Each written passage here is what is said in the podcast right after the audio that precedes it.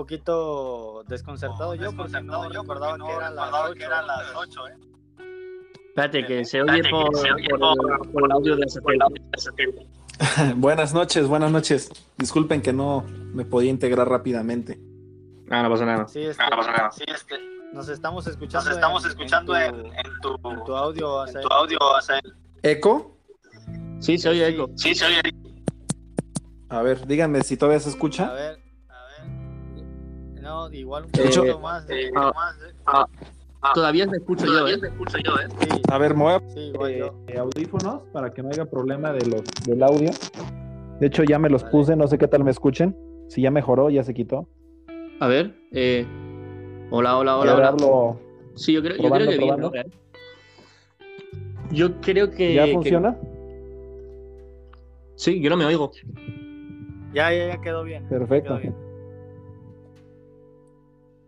Perfecto, perfecto.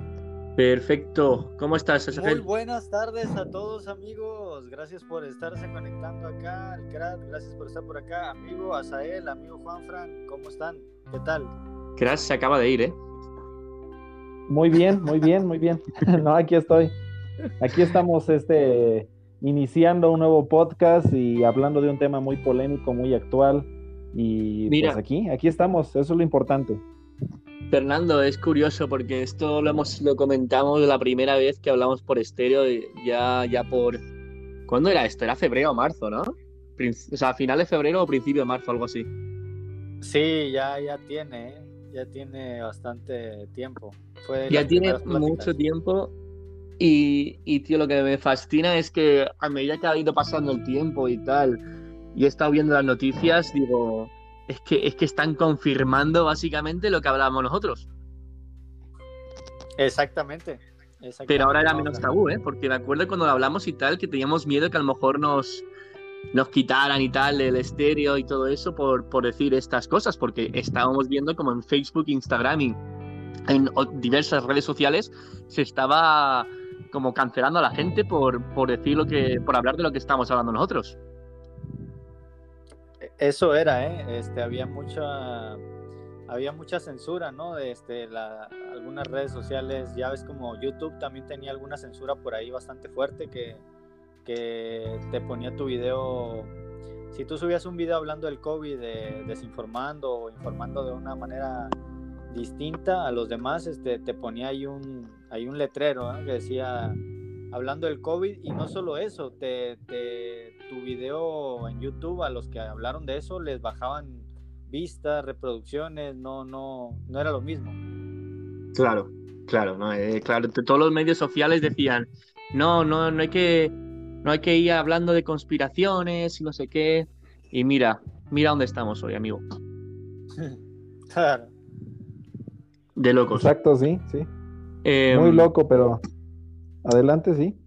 Pero, pero bueno, o sea, a ver, yo creo que, bueno, pues la gente ya se meterá y, dirá su opinión acerca del, de, los acontecimientos y tal, pero me interesa saber también lo que, lo que pensáis vosotros eh, a día de hoy. Sé más o menos lo que piensas tú ya, Fernando. Eh, no sé lo que piensas, Ángel, pero, pero eso, comentar. ¿Qué, ¿Qué opináis sobre la pregunta? Bueno, eh, ¿empiezo yo? Comienza, comienza. Sí, eh, opino creo que hasta lo mismo que ustedes. De hecho, también desde el inicio, aunque no había escuchado su primer este podcast aquí, pero sí que definitivamente, incluso lo digo con, digamos que hasta tal vez con toda la autoridad, si se puede decir, porque ya viví, ya pasé el COVID y es algo que nunca había vivido. Entonces, los que ya nos hemos enfermado y a un poquito fuerte o hemos tenido secuelas de esto, no nos queda duda de que no es natural esto. O sea, el vivirlo, el tenerlo en el cuerpo, eh, no, no, no, no sabe, no se siente como algo, como una simple gripa o como cualquier otra enfermedad. ¿no? Yo sé que hay enfermedades mucho peores, muy horribles, como ahorita también la del hongo negro, pero, pero esto es otra cosa. O sea, sí, sí creo definitivamente desde un principio en que tal vez se les escapó de un laboratorio. Interesante, ¿eh? Gracias a Sael por, estar Gracias, comentando con nosotros. Fernando, ¿qué opinas, qué opinas a día de hoy? Pues yo creo que todos son unos hijos de put. No, este. Mira, ¿qué te cuento, bro? Mira, es cierto, eso es cierto.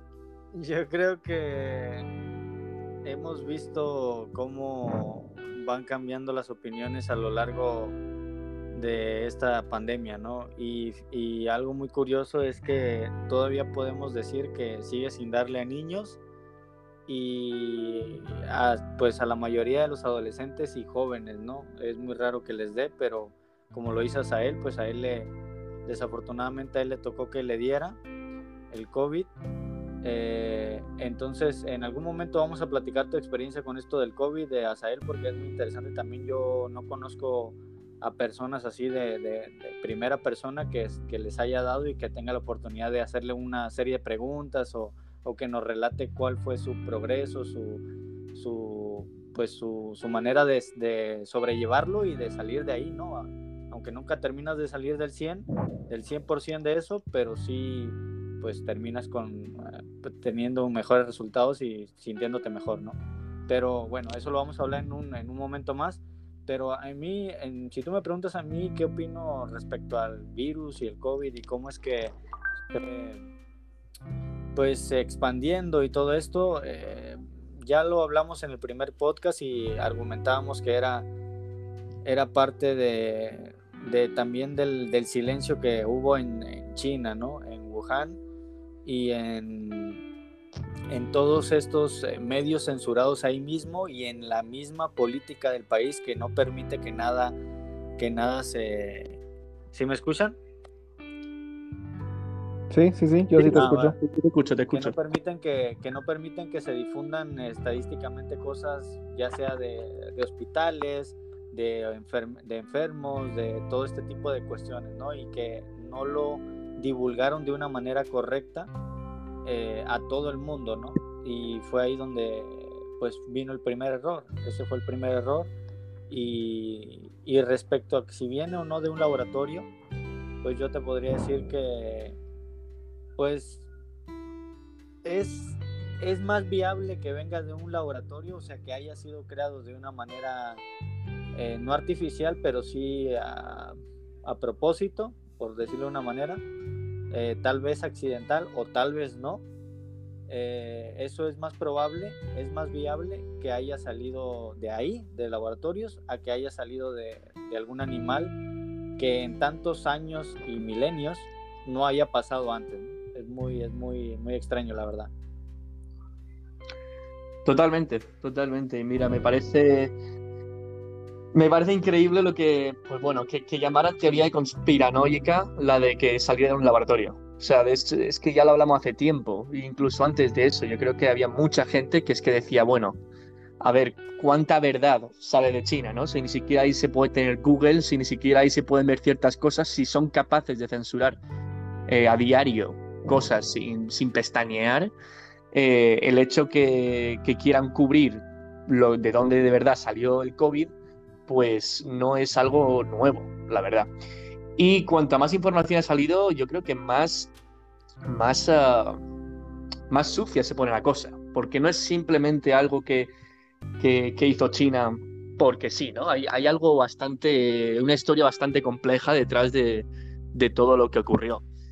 Y, y, ahí, pues bueno, he estado investigando un poco y, y hay bastante, hay una cosa que, que, que, es importante saber, que es que esto es un conflicto de intereses en muchos aspectos. Y yo creo que un conflicto de intereses es muy peligroso porque estamos hablando de conflicto de intereses que ponen a la salud de la gente eh, en riesgo.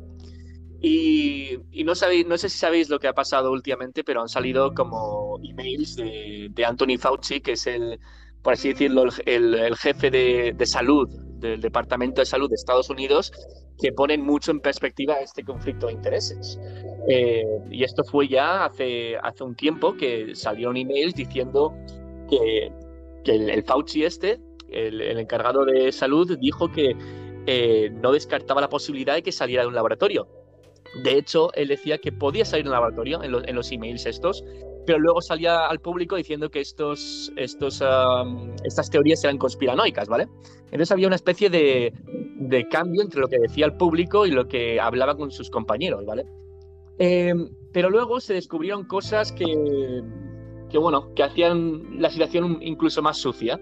Y se descubrió que Anthony Fauci, este hombre, eh, había invertido dinero en el laboratorio de Wuhan hace ya hace como casi cuatro años.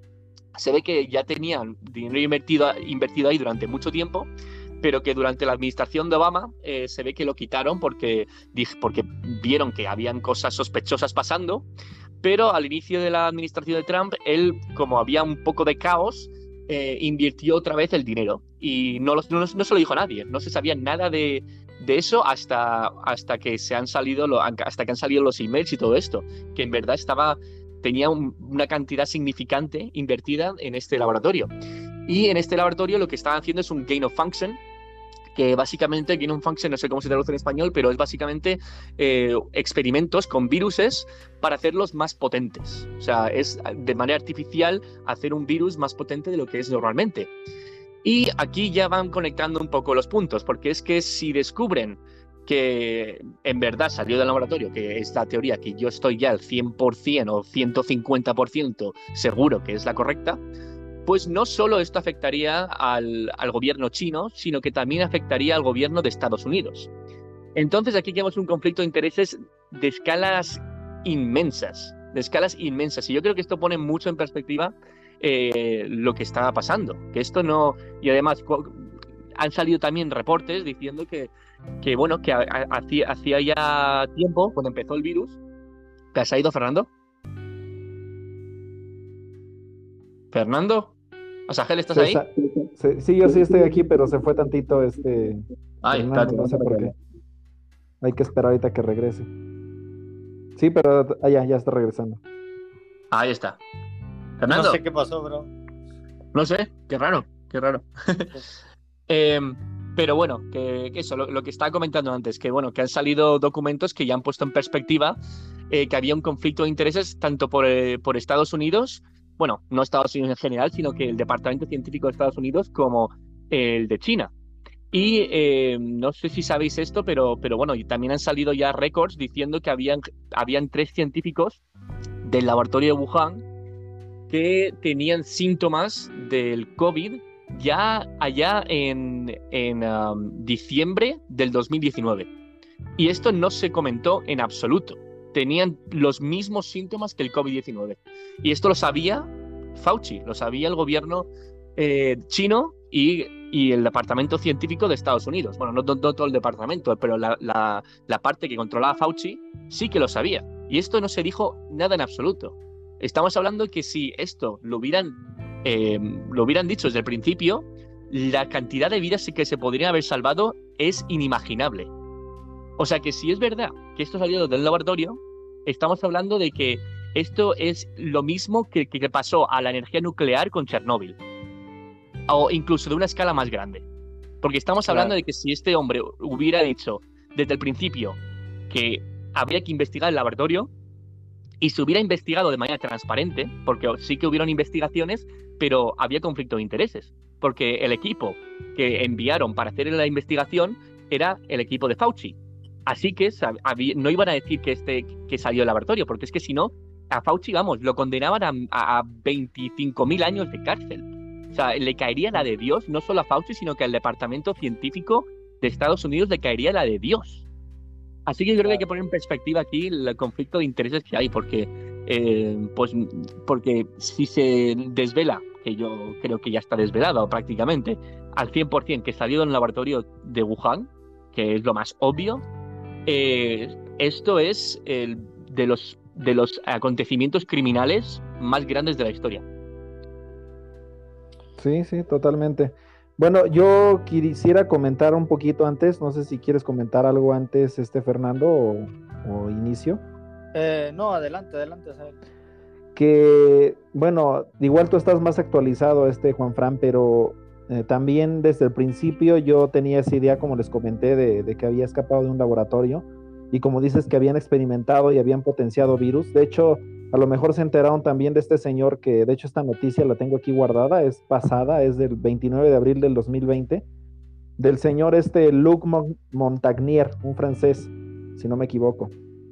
que fue, este, participó junto con, aquí están, junto con, ah, no sé cómo se dice bien, François Barré, Barré Sinusi y el alemán Harold Sur, y se fueron galardonados con el Premio Nobel de Medicina en 2008 por sus hallazgos sobre el virus del VIH.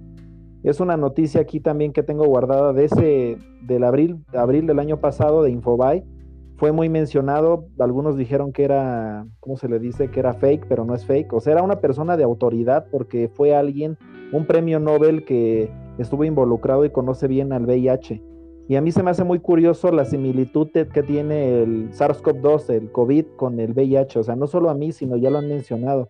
De hecho, apenas hace como dos semanas, si no me equivoco, también en Australia estaban haciendo su propia vacuna, su versión de, de anti-COVID para ellos en Australia. Y este y dice que a las personas que iniciaron la, fase 1 eh, salieron positivos con VIH entonces, este, dicen que pues habían, habían clausurado, hasta donde yo leí, habían clausurado el proceso de esa vacuna por haber salido positivos. Y es muy extraño la similitud que tiene. Él que es virólogo y es científico dice ahí exactamente en qué se parece. Dice que tiene partes, que él analizó el COVID-19 el año pasado cuando apenas estaba comenzando la pandemia y se dio cuenta de que él y su equipo de que tenía, que era un virus armado, o sea, que tenía partes del VIH adentro y eso lo potenciaba, era una mezcla del, antiguo este SARS con, con, VIH y con otro más que ahorita no lo recuerdo. Entonces eso me llama mucho la atención y también me llama la atención lo que hizo China con financiar demasiado a la, a la ¿cómo se le llama? A la organización de, de, salud, ¿cómo se le llama? Se me fue el nombre, a ver si me ayudan. Este, no es la ONU, es este, se me fue, se me fue. Pues sí, la... no, no, no, la que... Pues sí, la que está a cargo ahorita del tema de salud a nivel este ah, mundial. La, OMS. Ajá, la, OMS, ¿no? La, la OMS, sí, Organización Mundial de la Salud. la OMS.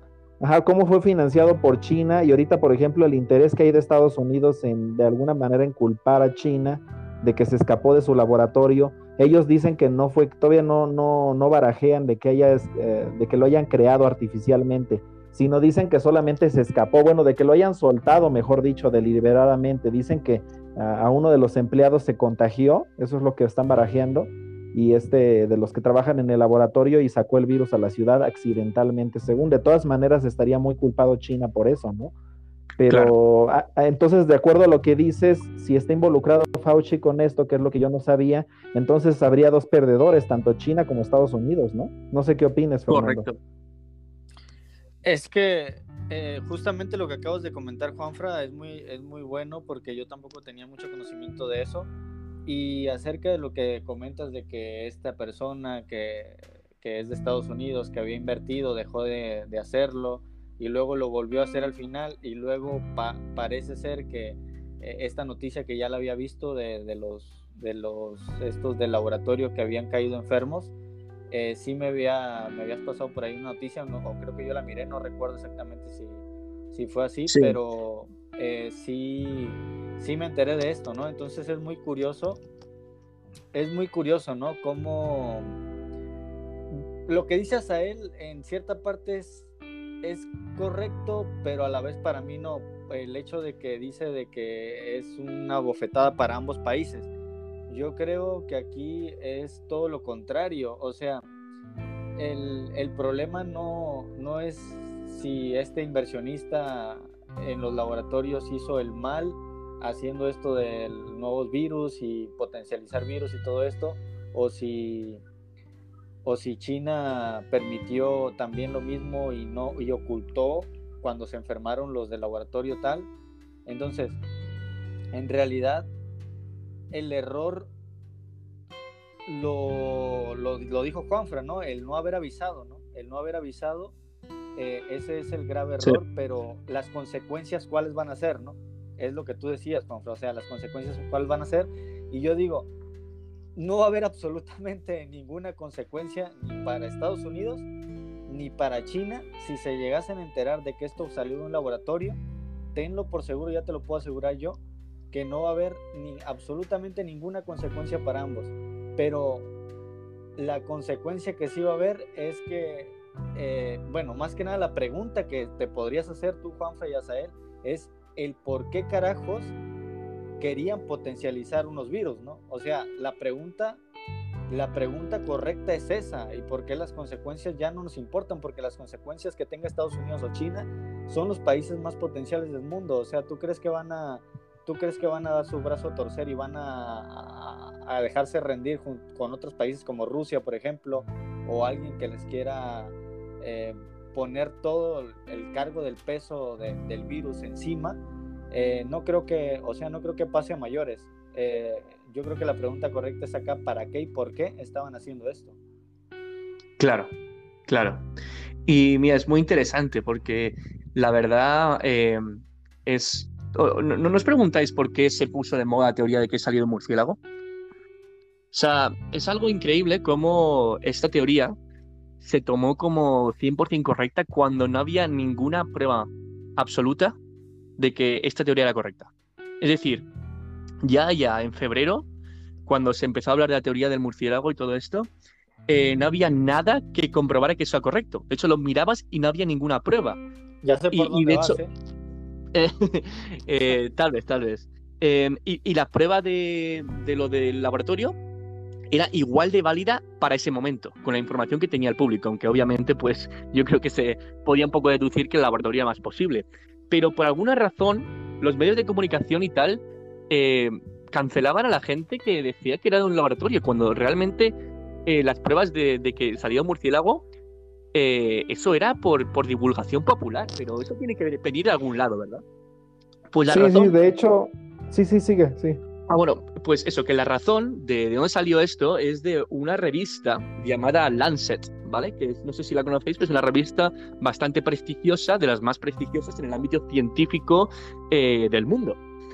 Y eh, esta revista de ciencia publicó el 19 de febrero de 2020 una carta firmada por 27 científicos y en esta carta básicamente afirmaban al 100% que el virus no originó de un laboratorio y que las causas eran naturales por transmisión de, del, COVID que ya existía en los, murciélagos, ¿vale? Em, pero, ¿qué pasa? Que ahora se ha descubierto que esa carta que se publicó en, en la revista Lancet fue creada por un hombre llamado Peter Daszak, ¿vale? Este Peter, Peter eh, ahora se ha descubierto que tenía dinero una cantidad inmensa invertida en el gain on function del laboratorio de Wuhan. O sea que este tío tenía todas que perder si se descubría que el, virus se originó en el laboratorio. Y no solo esto, sino que han salido ya los emails estos que han salido de, bueno, que han liqueado. Eh, Peter eligió a los científicos, él mismo eligió a qué científicos quería que firmaran esta carta. O sea, que no eran científicos así eh, súper expertos en el tema, sino que él eligió, dijo, estos 27 científicos la vais a firmar, ¿vale? Y no solo eso, sino que a uno de los científicos llamado Ralph Berek, que estaba trabajando en el momento en el, en, el laboratorio de Wuhan, le dijo precisamente eh, que no la firmara.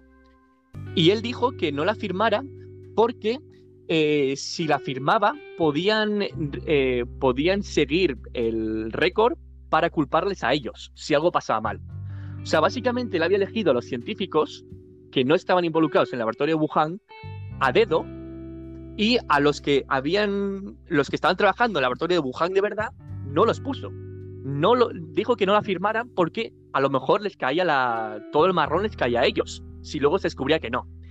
Y justo en la carta esta, bueno, no, en los emails estos dijo que quería que se corriera la voz independiente de que esto fue originado por, pues, por un murciélago, básicamente. O sea que no dio ninguna prueba, solo dio una carta firmada por 27 científicos que había elegido él a mano, diciendo que esto había salido de, un, de, un, eh, de una cueva, básicamente. Y la teoría de la cueva, este hombre tampoco se la sacó del culo. O sea, esta teoría se la sacó porque cuando empezó el virus, eh, a, a, los pocos meses, porque se, el, como ya he dicho antes, ¿no? que empezó, hubieron primeros casos ya en noviembre de 2019. Pues se ve que, lo que para encontrar el origen del virus, el gobierno de China lo que hizo, esto también está verificado, fue enviar a eh, unos, unos científicos expedicionistas a unas cuevas que estaban a miles de kilómetros de Wuhan.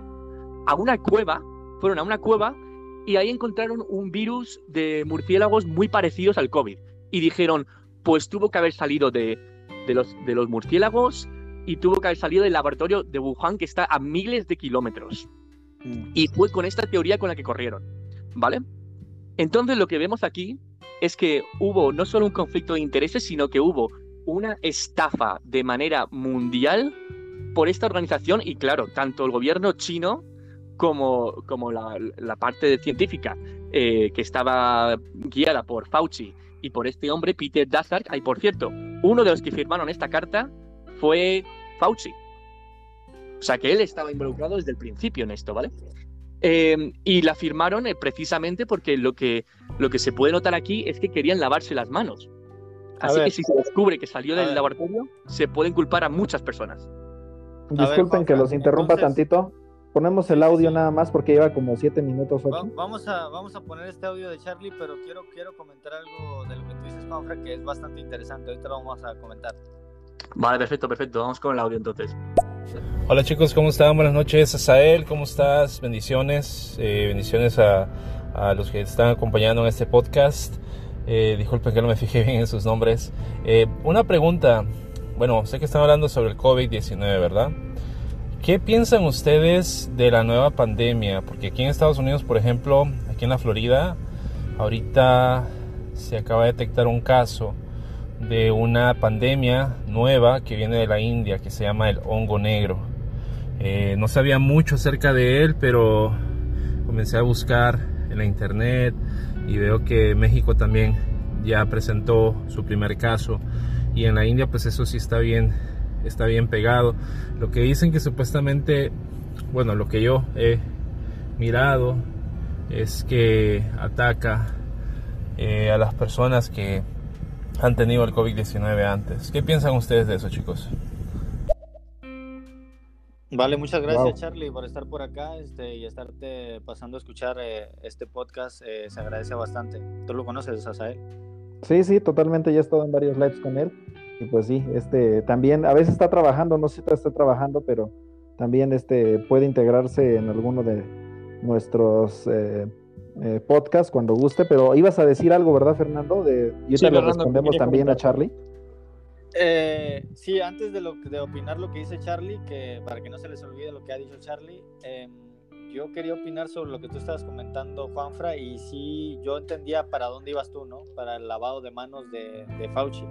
Entonces, sí, sí, sí, Pero, pero yo creo que la pregunta no es si el lavado de manos es para Fauci, la pregunta es si es el lavado de manos para todo Estados Unidos contra China, porque no, sabemos, no, sabemos perfectamente, Juanfra, que cuando tú estás diciendo y sugiriendo que esto viene de un murciélago y de lo que comen los chinos y de lo que la cueva esta que fueron a investigar y todo esto, involucrarlo con China, eh, de cierta manera, Juanfran, se están, se están deslindando también todo el país completo de Estados Unidos. Claro, no, sí, a ver, claro, eh, has hecho aquí una pregunta muy, muy, muy importante. Y es que aquí hay que, hay que reconocer que la culpa original, la culpa base, fue de China. O sea, si hablamos del origen de la culpa, esto fue el gobierno chino. Eso está al 100% seguro, ¿no? Pero eh, lo que hay que preguntarse después de, eh, de quién es la culpa, de, luego hay que preguntarse de quién es también la culpa de que no supiéramos el origen antes, ¿verdad? O sea, ¿de quién es la culpa de que hayan muerto muchísimas personas cuando no sabíamos el origen de la. Em, el, origen del virus? Que eso, pues ahí, ahí vemos el conflicto de intereses que había eh, y la alianza, que no, obviamente no es todo Estados Unidos, ni de coña. O sea, es una sección muy pequeña, porque como ya he dicho antes, el, hombre este, el Peter, eligió a los científicos a dedo, básicamente. Así que es muy interesante lo que comentas porque es, eso, ¿no? No es, no es el país entero de, Estados Unidos, ni mucho menos, ¿no? Es la sección esta de científicos, pero el origen de la culpa obviamente está en el gobierno chino. ¿Y sabes qué pasa, Juan Fran, también? Que así como dices de Fauci, que también diste datos muy importantes, muy interesantes que yo no había escuchado también pero que dan mucho a pensar y también en Estados Unidos es un país que sí es muy poderoso, es una potencia igual que China, igual que Rusia, pero también tiene a personas en sus filas y en las filas del gobierno que han estado involucradas en casos algo de escándalos, por ejemplo, en la en, la en el, grupo de, del anterior presidente de Trump, también ya ves que se, se barajeaba y se mencionó mucho acerca de, de cómo estaba inmiscuido Rusia ahí, ¿no? Entonces, en este caso con Fauci, no sé también si, si puede estar, como dicen, trabajando tal vez para el gobierno chino o cómo está, por qué está involucrado así. O sea, también es algo que no sé qué pensar, la verdad. Sí, o sea, lo de Game the Function, esto que hacen, esto lo hacen bastantes eh, líderes científicos.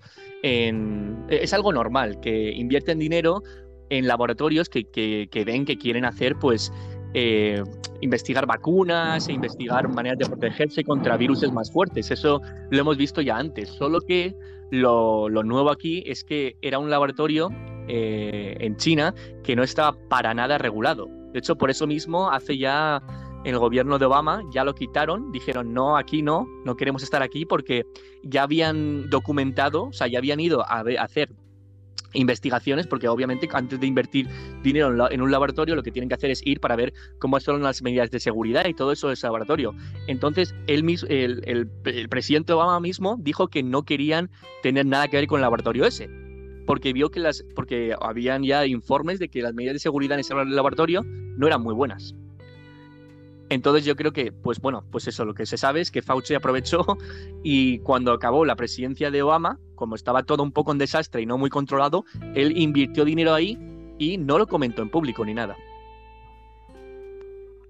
Es que es peligroso la inversión, ¿no? Saber en dónde metes el dinero y qué van a hacer con él. Pero aún así, aún así, yendo un poquito al grano, Fernando, este, y, Juanfra, eh, aún así, no sé si ustedes piensan o están muy de acuerdo y los que nos están escuchando, si realmente creen lo que están diciendo ahorita en Estados Unidos, porque Estados Unidos no se quiere aventurar y decir, lo fabricaron los chinos y nos quisieron contagiar a todo para vender vacunas, como dicen muchos. No, ellos están diciendo que China estaba experimentando con ese virus muy probablemente, se sabe que estaba experimentando y se escapó del laboratorio, pero no están diciendo que fue fabricado con, para enfermar, enfermar al mundo entero, Fernando. Oye, Oye, este, Juanfran y, y Azael, este, ahora los, los tremendos hijos de la gran se la están aventando la abuelita a la India con esta nueva, ¿no? pero también, no, pero también está curioso lo del hongo negro, porque te digo que es lo mismo del COVID, jamás había escuchado.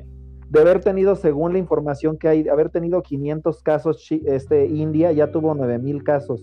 Y haber habido un caso también en Uruguay, que lo bueno es que aparentemente nada más es uno, y ahorita otro en México y ahorita parece que otro ya en Estados Unidos. Está muy extraño, o sea, no tiene, aunque sea un hongo que ya existía y que se esté aprovechando de, personas que salieron o salimos del COVID, pues sí da miedo. A mí, la verdad, yo no digo, ah, es una teoría, no, ya cuido, por ejemplo, porque es un hongo que sale, es la micormicosis, está en la ah, tierra, sale de las frutas. Dime, dime.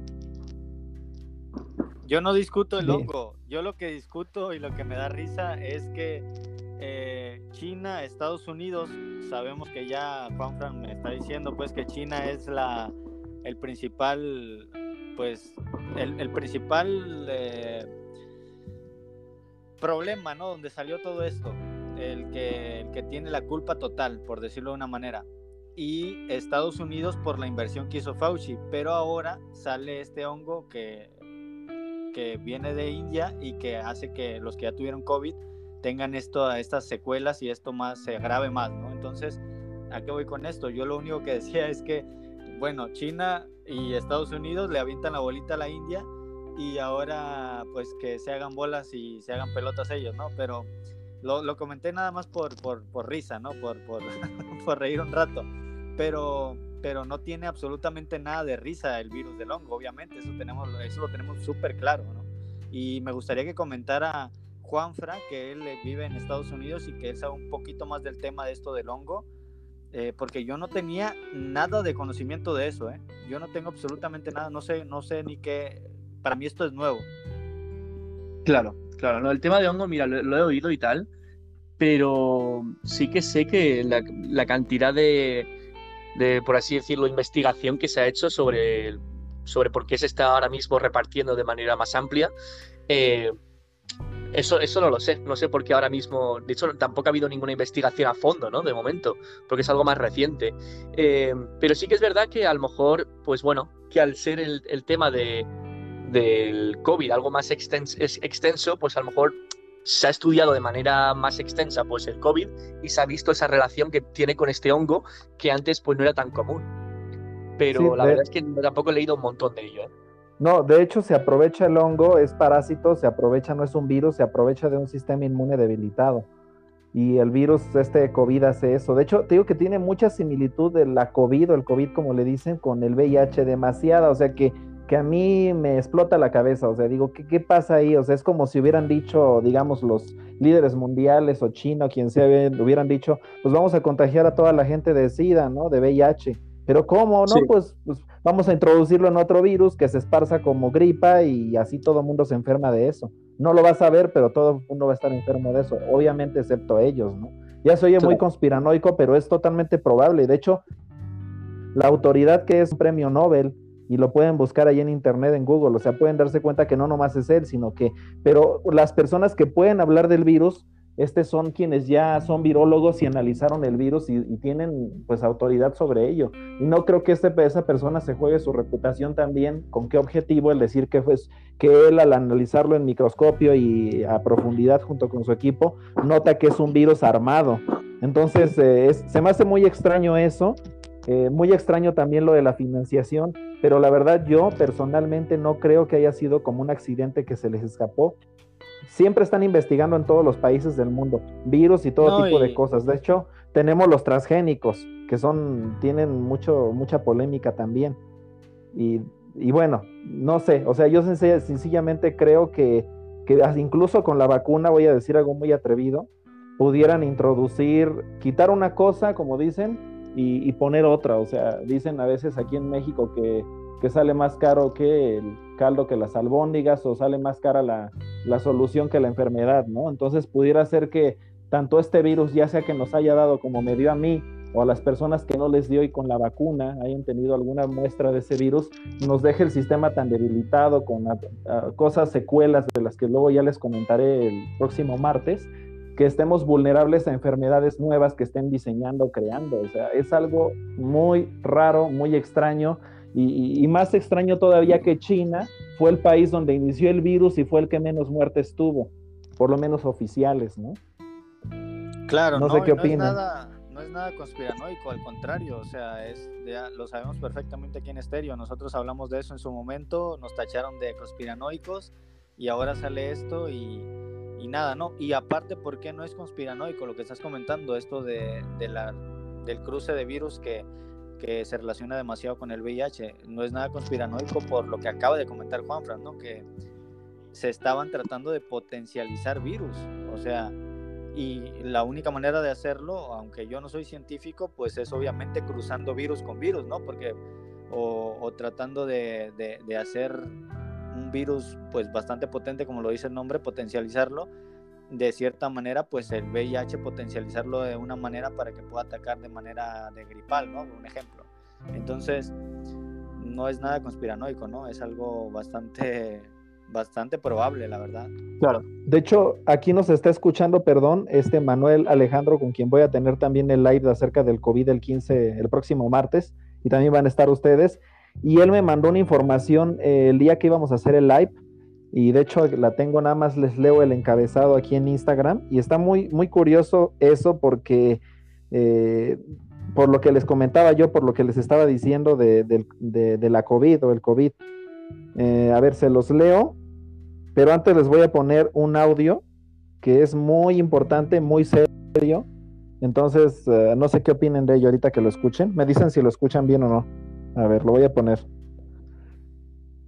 De hecho, ese audio no lo no, está aquí, no es de los que nos están escuchando, sino me lo mandaron directamente. Hola, hola, ¿cómo están? Les platico que ya eh, voy saliendo de la... Bueno, ya salí de la vacuna hace como 30 minutos. Me tocó la vacuna Sinovac, la china. Eh, no he tenido ningún así, ninguna secuela me vacunaron brazo del lecho, todo tranquilo, no hubo mucha gente en fila, todo, no hay secuela, me siento normal. Eh, todo eso no me haga, somos, ay, esa, esa muy poco ya. ¿Se escucharon? Te hace hablar chino, ¿eh? La vacuna te hace hablar chino. Sí, sí. Increíble. O ruso, ¿no? O ruso, no, sí, eso, eso no sé lo que es. Bueno, pero, pero es, eh, es interesante porque, bueno, que los chinos te, vamos, crean un, un problema y luego te den la solución, es como que te rompen la pierna y luego te regalan muletas, ¿no? Es como que yo no sé si fiarme. Eh, pero es, es, curioso cuando dicen que, que, bueno, que el virus es completamente natural, porque ya hemos visto que, que bueno, que de hecho no habían cosas, habían cosas que no eran naturales en este virus. De hecho, las primeras investigaciones que hicieron acerca del virus, eh, que salieron, que bueno, obviamente no salieron en los medios, en los medios de comunicación porque no les interesaba, eh, era que este virus tenía partes que eran eh, artificiales. Es decir, que el virus, obviamente, pues sí que existe hasta cierto punto en la naturaleza, pero que este en específico nunca se había encontrado eh, en la naturaleza. O sea, que ya tenía aspectos ah, de manera introducidos de manera artificial. Pero ¿qué pasa? Que esto no, no les convenía, porque si esto de verdad salía a la luz y se hacía popular, como la idea del murciélago, pues significaba que tenían que hacer investigaciones con el laboratorio. Y, y no solo esto, sino que también cuando dijeron lo de la teoría de la cueva, ¿vale? lo de la teoría de la cueva, que dijeron, sí, salió de este eh, de los murciélagos de esta cueva que fueron al laboratorio de Wuhan y de alguna manera pues volaron pues a, miles de kilómetros de donde estaba eh, pues la cueva. Eh, pues el gobierno de Estados Unidos, una sección del, del, departamento científico que no era la de Fauci, otra sección, pidió hacer una investigación en la cueva esta para ver si de verdad era el mismo virus y no les dejaron entrar. O sea que aquí hay una cosa que hay que tener clara, que cualquier conspiración que hay sobre China, lo más probable es que tenga algo de verdad. Porque de lo que, si, si hay algo que hemos aprendido de China es que la verdad es lo último que te van a decir, al igual que las muertes que han tenido por COVID, porque sabemos ya que no, no, no publicaron las muertes por COVID, había un momento que salía cero. O sea, si mirabas las cifras, no sé si miraste en plan las cifras de muerte y tal, en China había cero. O sea que habían dos cosas aquí, o se cargaban a todo el mundo que tenía COVID, o mm, tenían una vacuna que no sabíamos que la tenían, o, eh, o no publicaban información real, ¿verdad? Así que para mí asumir que el tema del laboratorio era una, una conspiranoia es completamente ridículo y lo que parece incluso más impresionante es que los medios de comunicación pues iban todos con esta teoría. O sea, yo creo que aquí se puede ver el monopolio que hay sobre los medios de comunicación acerca de esto. Decían, no, esto es ciencia, esto es ciencia. No, no, no, esto lo que está diciendo es intentar empujar tu agenda política en mi cara. Sí, de hecho, lo que iba a leer, y ahora sí serio, serio, este ya no en broma, es eh, lo que me mandó este Manuel Alejandro, que es una noticia, nada más leo el encabezado y ustedes me dirán qué opinan, ¿no? Dice, Cancino desarrolló la primera vacuna contra COVID inhalada y acaba de ser aprobada en China. Se recomienda a personas de 2 a 49 años. Cancino es una, una vacuna china, igual que la Sinovac, si no me equivoco, o que me corrija la audiencia. Que de quien sea, incluso aunque no fuera China. O sea, inhalada, o sea, no sé si les viene a la mente lo de las cámaras de gas de, de, del holocausto ya no es prácticamente si te quieres vacunar, entonces lo pueden poner en el aire acondicionado en ciertos lugares y así vacunar a todos aunque no quieran. O sea, ¿qué, qué pasa con eso? ¿Qué? Ahora ya no hablamos de guerras nucleares, sino guerras biológicas también. ¿Qué sucede ahí? ¿Qué piensan? ¿Qué opinan? Sí, este, ya en su momento también lo hablamos, esto de, de las guerras nucleares y el hecho de que ya son guerras silenciosas, ¿no? Ya no se trata como en la Guerra Fría, que con armamentos, con, misiles, con, con, aviones o jets o avionetas o lo que sea, este, ya no es así, ¿no? Ya están desarrollando métodos para, para crear este, pues guerras silenciosas, ¿no? Pero pues eh, lo que comentas esto de la cancino es muy, muy grave, ¿eh? esto, esto es muy grave, esto de lo, de lo inhalado, si no es si no es broma y si es una noticia seria o de un o de un... Es que ya también no se le puede ni creer ni a, ni a los propios... Eh, ¿cómo se le dice? A los propios periódicos, a los propios noticieros, a los propios eh, New York Times, ni al otro, ni a ninguno se le puede creer, ¿no? Porque sencillamente eh, ya no se sabe si, si, son pagados o no. Entonces, eh, esto de que estás comentando es bastante grave, porque como dices tú, ya no, no te van a poder, ni siquiera te van a pedir el consentimiento, ¿no? Sencillamente te lo van a te lo van a estar eh, poniendo de manera silenciosa en el aire y ni cuenta te vas a dar, ¿no?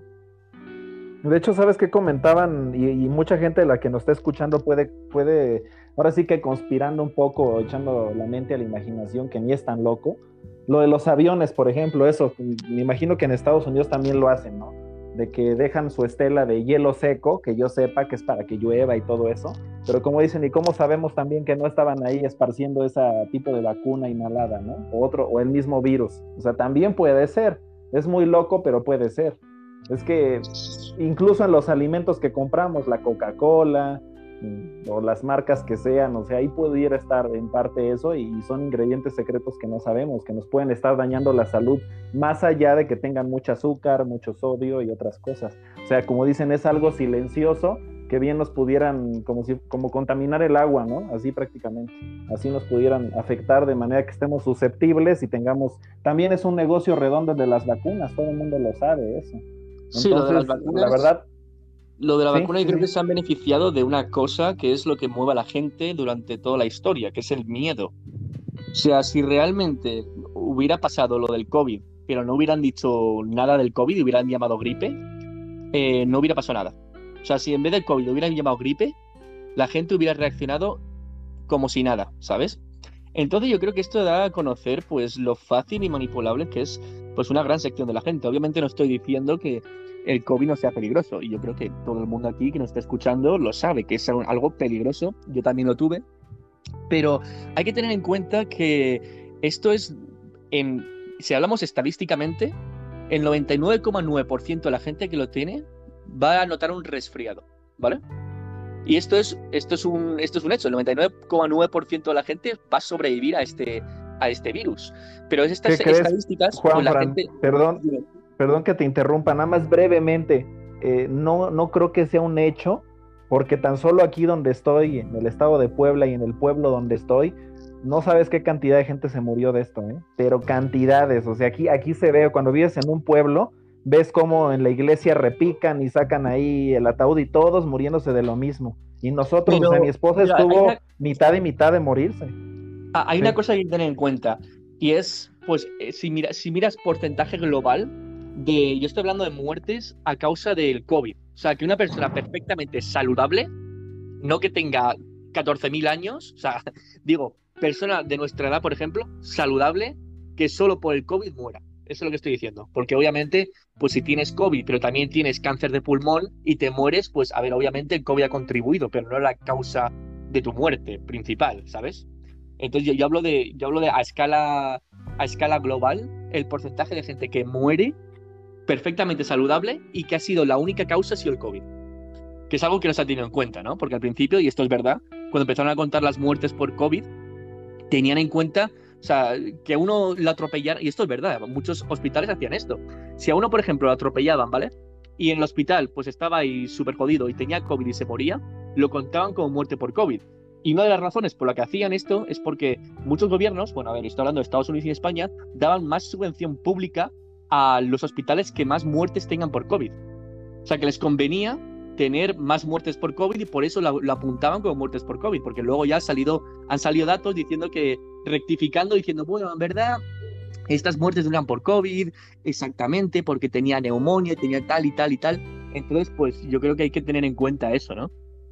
Sí, pero también otra cosa, este Juan Fran, eh, el virus este, yo lo, te, lo digo porque también me dio y a mí me afectó, bueno, ya lo voy a decir en el otro live del próximo martes, pero yo estando joven, sin ninguna enfermedad, o sea, sí me hizo ver la muerte, igual que a mi esposa y a mis suegros, también están jóvenes. Y este, y, sí no lo minimizaría, o sea, para los que nos están escuchando, no, es real, sí te puedes morir con él, y mejor cuídense, pero pero definitivamente sí hay una agenda detrás, o sea, sí fue tal vez eh, salido de un laboratorio y no accidentalmente, sino a propósito. Y, y, de hecho, aquí tengo los precios y a lo mejor ustedes los conocen de las vacunas. La vacuna de Moderna cuesta, este, cada dosis vale 31 euros. La vacuna de Sinovac, cada, en conjunto normal, cuesta 25 euros. La de Pfizer tiene un precio eh, por dosis de 17 euros, es una de las más caras. La rusa, la Sputnik 5, tiene un precio de 8 euros por dosis. La Johnson Johnson tiene un precio de 8 euros por dosis también. Y la de Oxford y AstraZeneca, que es la misma, es la más barata y es la más desprestigiada, la que tiene un costo por dosis de 3 euros. Es todo un negocio, aunque costara nada, pero no son precios nada baratos, ni siquiera de la más barata. Entonces, obviamente hay gente beneficiada, no solo los hospitales, también los de las vacunas, los países, pero a mí me consta, y sí lo vi, no solo de la gente que se moría aquí en el pueblo, sino, como te digo, te busca el virus, pareciera que tuviera vida. Incluso mi esposa tenía temperatura en un área del cuerpo. O sea, cuando te da temperatura, normalmente te da en todo el cuerpo. Pero ese tipo de temperatura por el la COVID, era en un área determinada, tenía los pies helados, pero tenía la, cabeza ardiendo, o sea, y luego, el, luego al revés, luego como que caminaba, como si se moviera el virus, y se iba hacia los pies, y los pies estaban hirviendo, ya tenía fríísimo, y le daba una hipotermia de la mitad del cuerpo, o sea, una cosa que les digo, esto no es normal, o sea, no es un virus normal, es una mezcla de, de los peores virus, y precisamente dijeron, no vamos a inventar algo y así la gente se dio cuenta que sí se estaban muriendo, que sí se morían gente joven, gente deportista y, y, ahora sí que hasta los que no querían, inclusive mi esposa y mis suegros que no querían vacunarse, se vacunaron por lo mismo, porque decían, pues quién sabe cómo nos vaya a afectar a largo plazo la vacuna, pero mejor vacunarnos a volver a vivir lo que ya vivimos el año pasado. Entonces sí, es algo bien fuerte. Eh, es algo que, bueno, a ver, eh, a ver una cosa que obviamente hay gente que pilla el COVID y es peor que otra gente que lo pilla el COVID. Eso está claro, ¿no?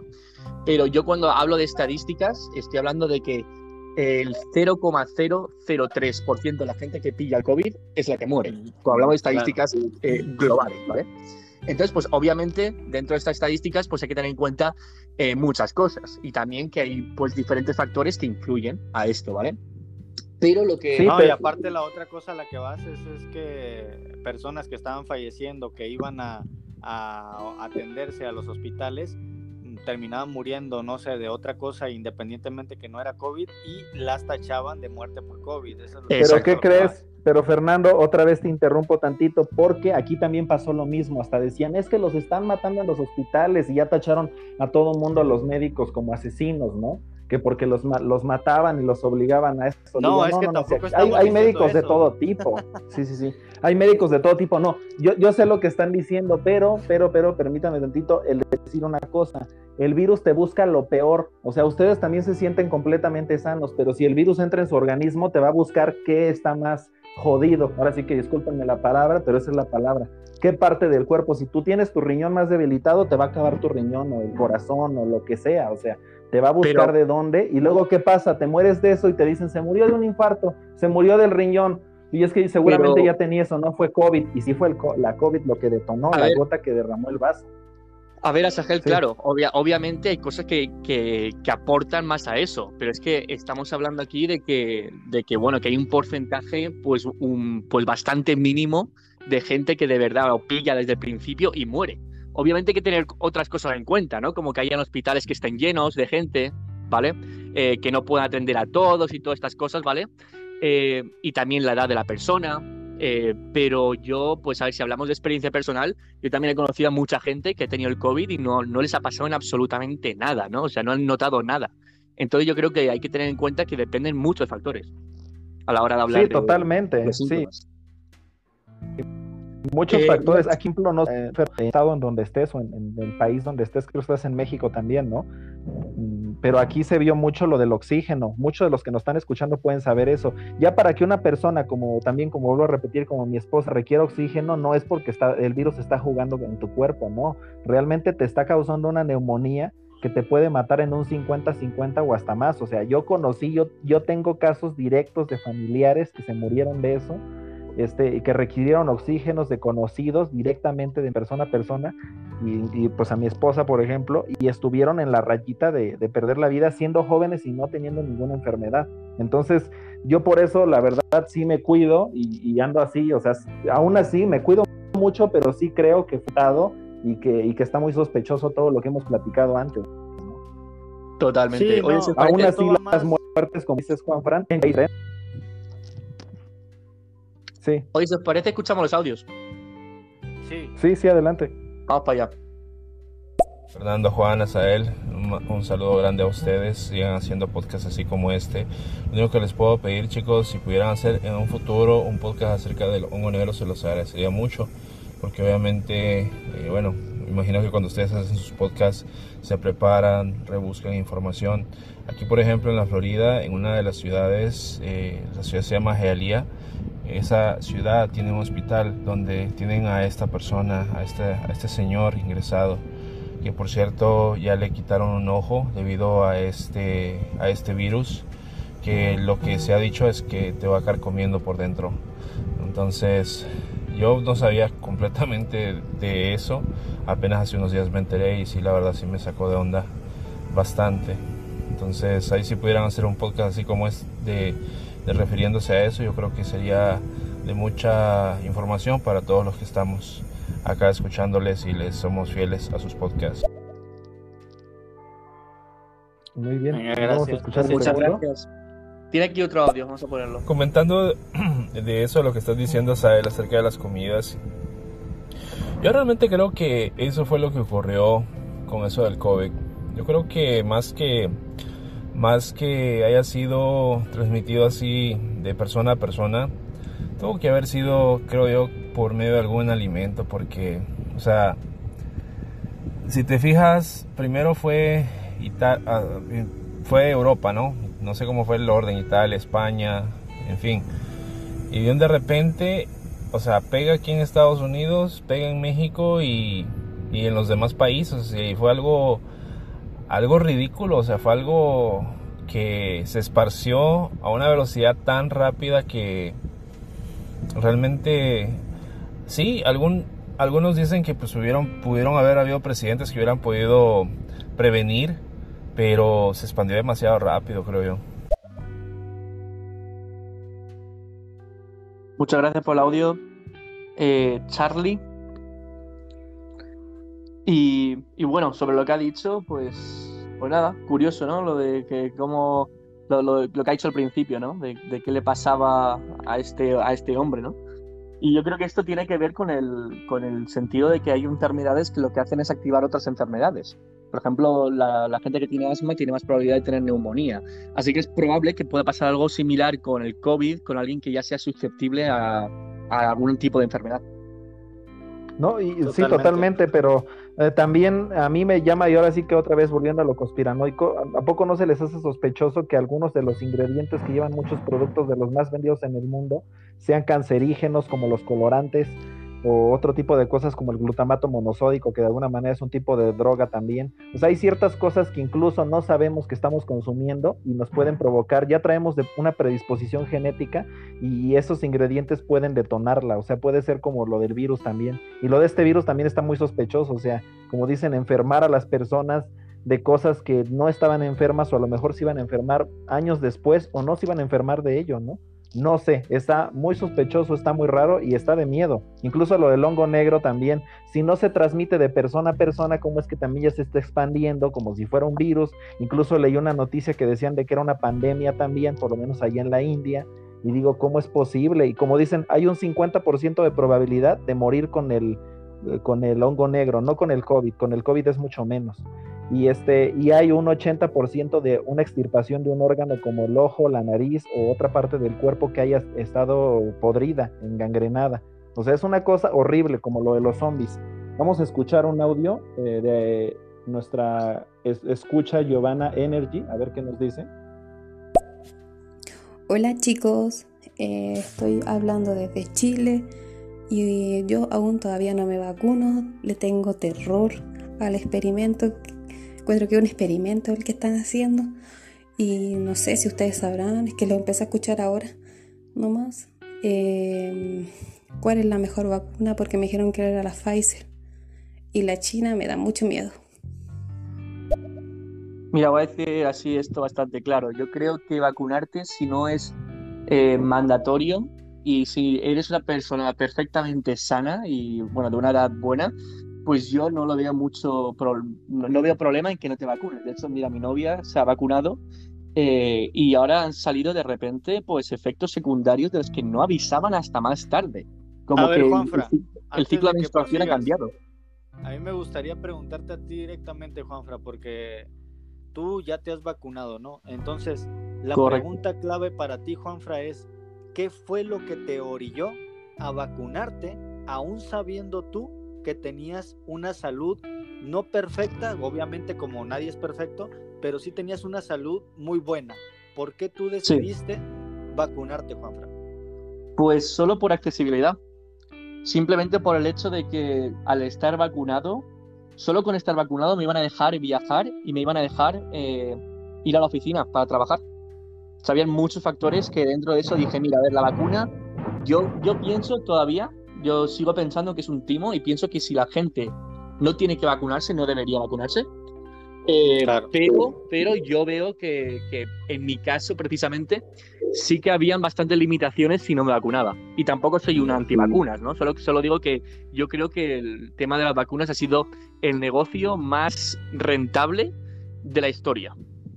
Es muy curioso, ¿no? Porque yo, por ejemplo, me estoy escuchando en tu... Bueno, eh, yo no me he vacunado. Eh, no porque no quiera, no por nada, sencillamente aquí en donde estoy ahorita actualmente, eh, no hemos llegado a mi, a mi edad, no hemos llegado a la parte donde vacunan a, las personas jóvenes de entre veintitantos y treinta y tantos, ¿no? Entonces, eh, no me he vacunado, pero tampoco es que me apetezca mucho, pero ahí es donde viene la cuestión que tú estás diciendo, ¿no? Si te encuentras verdaderamente saludable, ¿tú crees que es correcto o no vacunarte o deberías o no vacunarte?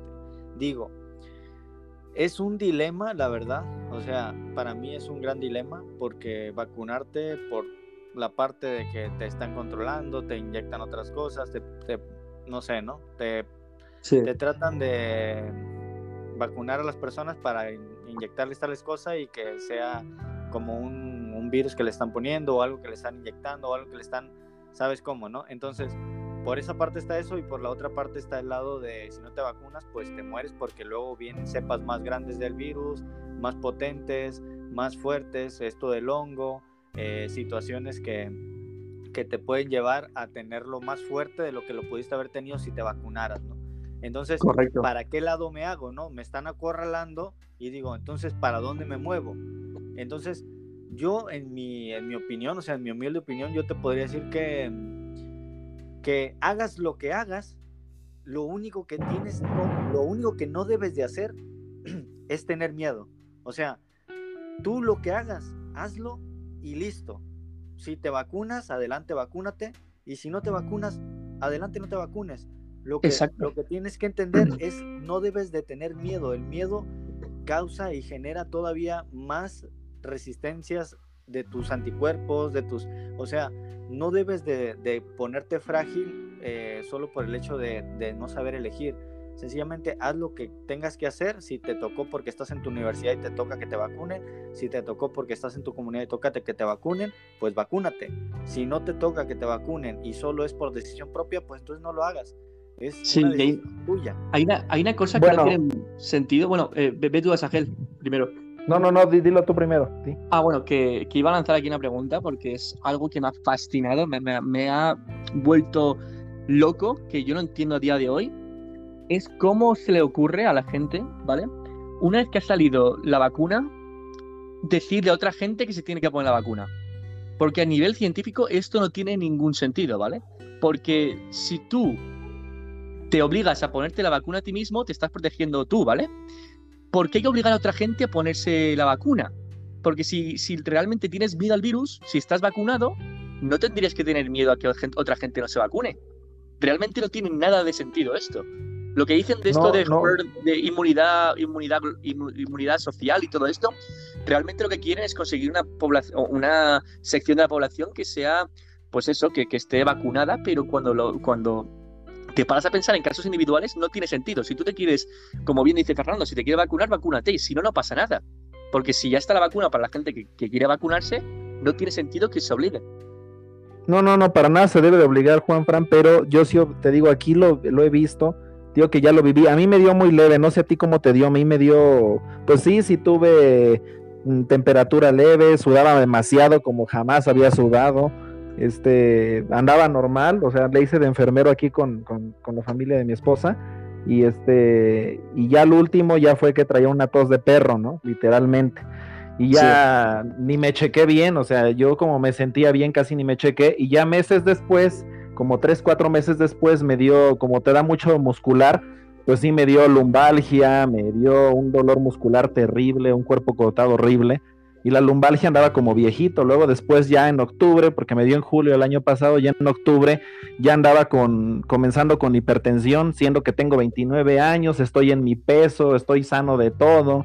Entonces, fue una cosa que por ese lado yo también le tengo miedo algo a la vacuna porque soy muy sensible a los medicamentos, no alérgico, pero muy sensible, pero también sí me vacunaría. De hecho, mi mamá este es hipertensa también y este, bueno, yo no, gracias a Dios, porque nada más fue de secuela, ya se me quitó, pero todas me cuido eh, de eso, pero eh, también teníamos miedo de que ella se vacunara y ya se vacunó. Mi papá tiene también 70 años y ya se vacunó y no sintió nada, se puso las dos. En el sentido de lo que nos preguntaba el primer audio, yo ya nos mandó otro Jackman, no lo hemos puesto, este lo vamos a poner eh, como tal una mejor vacuna. Habían dicho que la AstraZeneca era la peor y lo de los trombos y todo eso y la Pfizer era la mejor. Es que todas las vacunas crean un tipo de, efectos secundarios y todas hacen lo mismo, todas engañan a tu cuerpo eh, haciendo que, que esté el virus adentro para generar anticuerpos. Pero hay unas que, como la Pfizer, que son más caras porque se tienen que tener a menos 70 grados bajo cero. Y la AstraZeneca se puede tener casi a temperatura ambiente. O sea, se puede estar a 8 grados bajo cero, muy poco, ¿no? Entonces eso tiene que ver mucho. Vamos a poner los audios porque se nos están amontonando.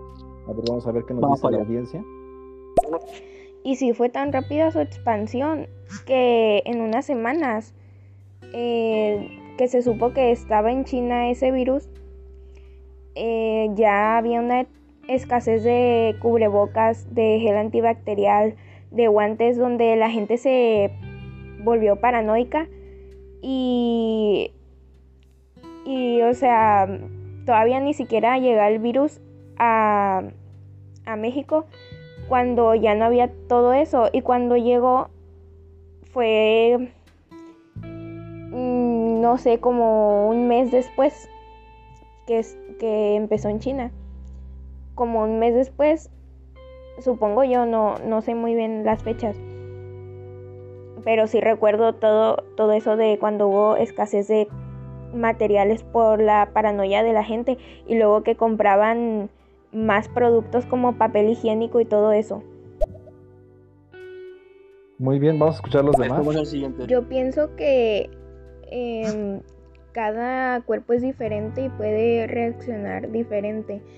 Entonces, aunque tengas la mejor salud, seas una persona Em, activa, que hace ejercicio, que come saludable, eh, al último no sabes cómo va a reaccionar tu cuerpo a un virus que nunca ha tenido. Entonces, eh, ya a lo último sería decisión de cada quien, pero también tienen que pensar principalmente en ellos y pues en las personas que los rodean. Eh, Fernando, ¿qué opinas de esto? Antes de que, de que pasemos con los audios, esto lo hablamos en esto lo hablamos en el primer podcast y esto queda muy claro. Aquí lo que más está orillándonos a hacer cosas que no deberíamos o que a lo mejor sí deberíamos y pensamos que no deberíamos de hacer es el miedo.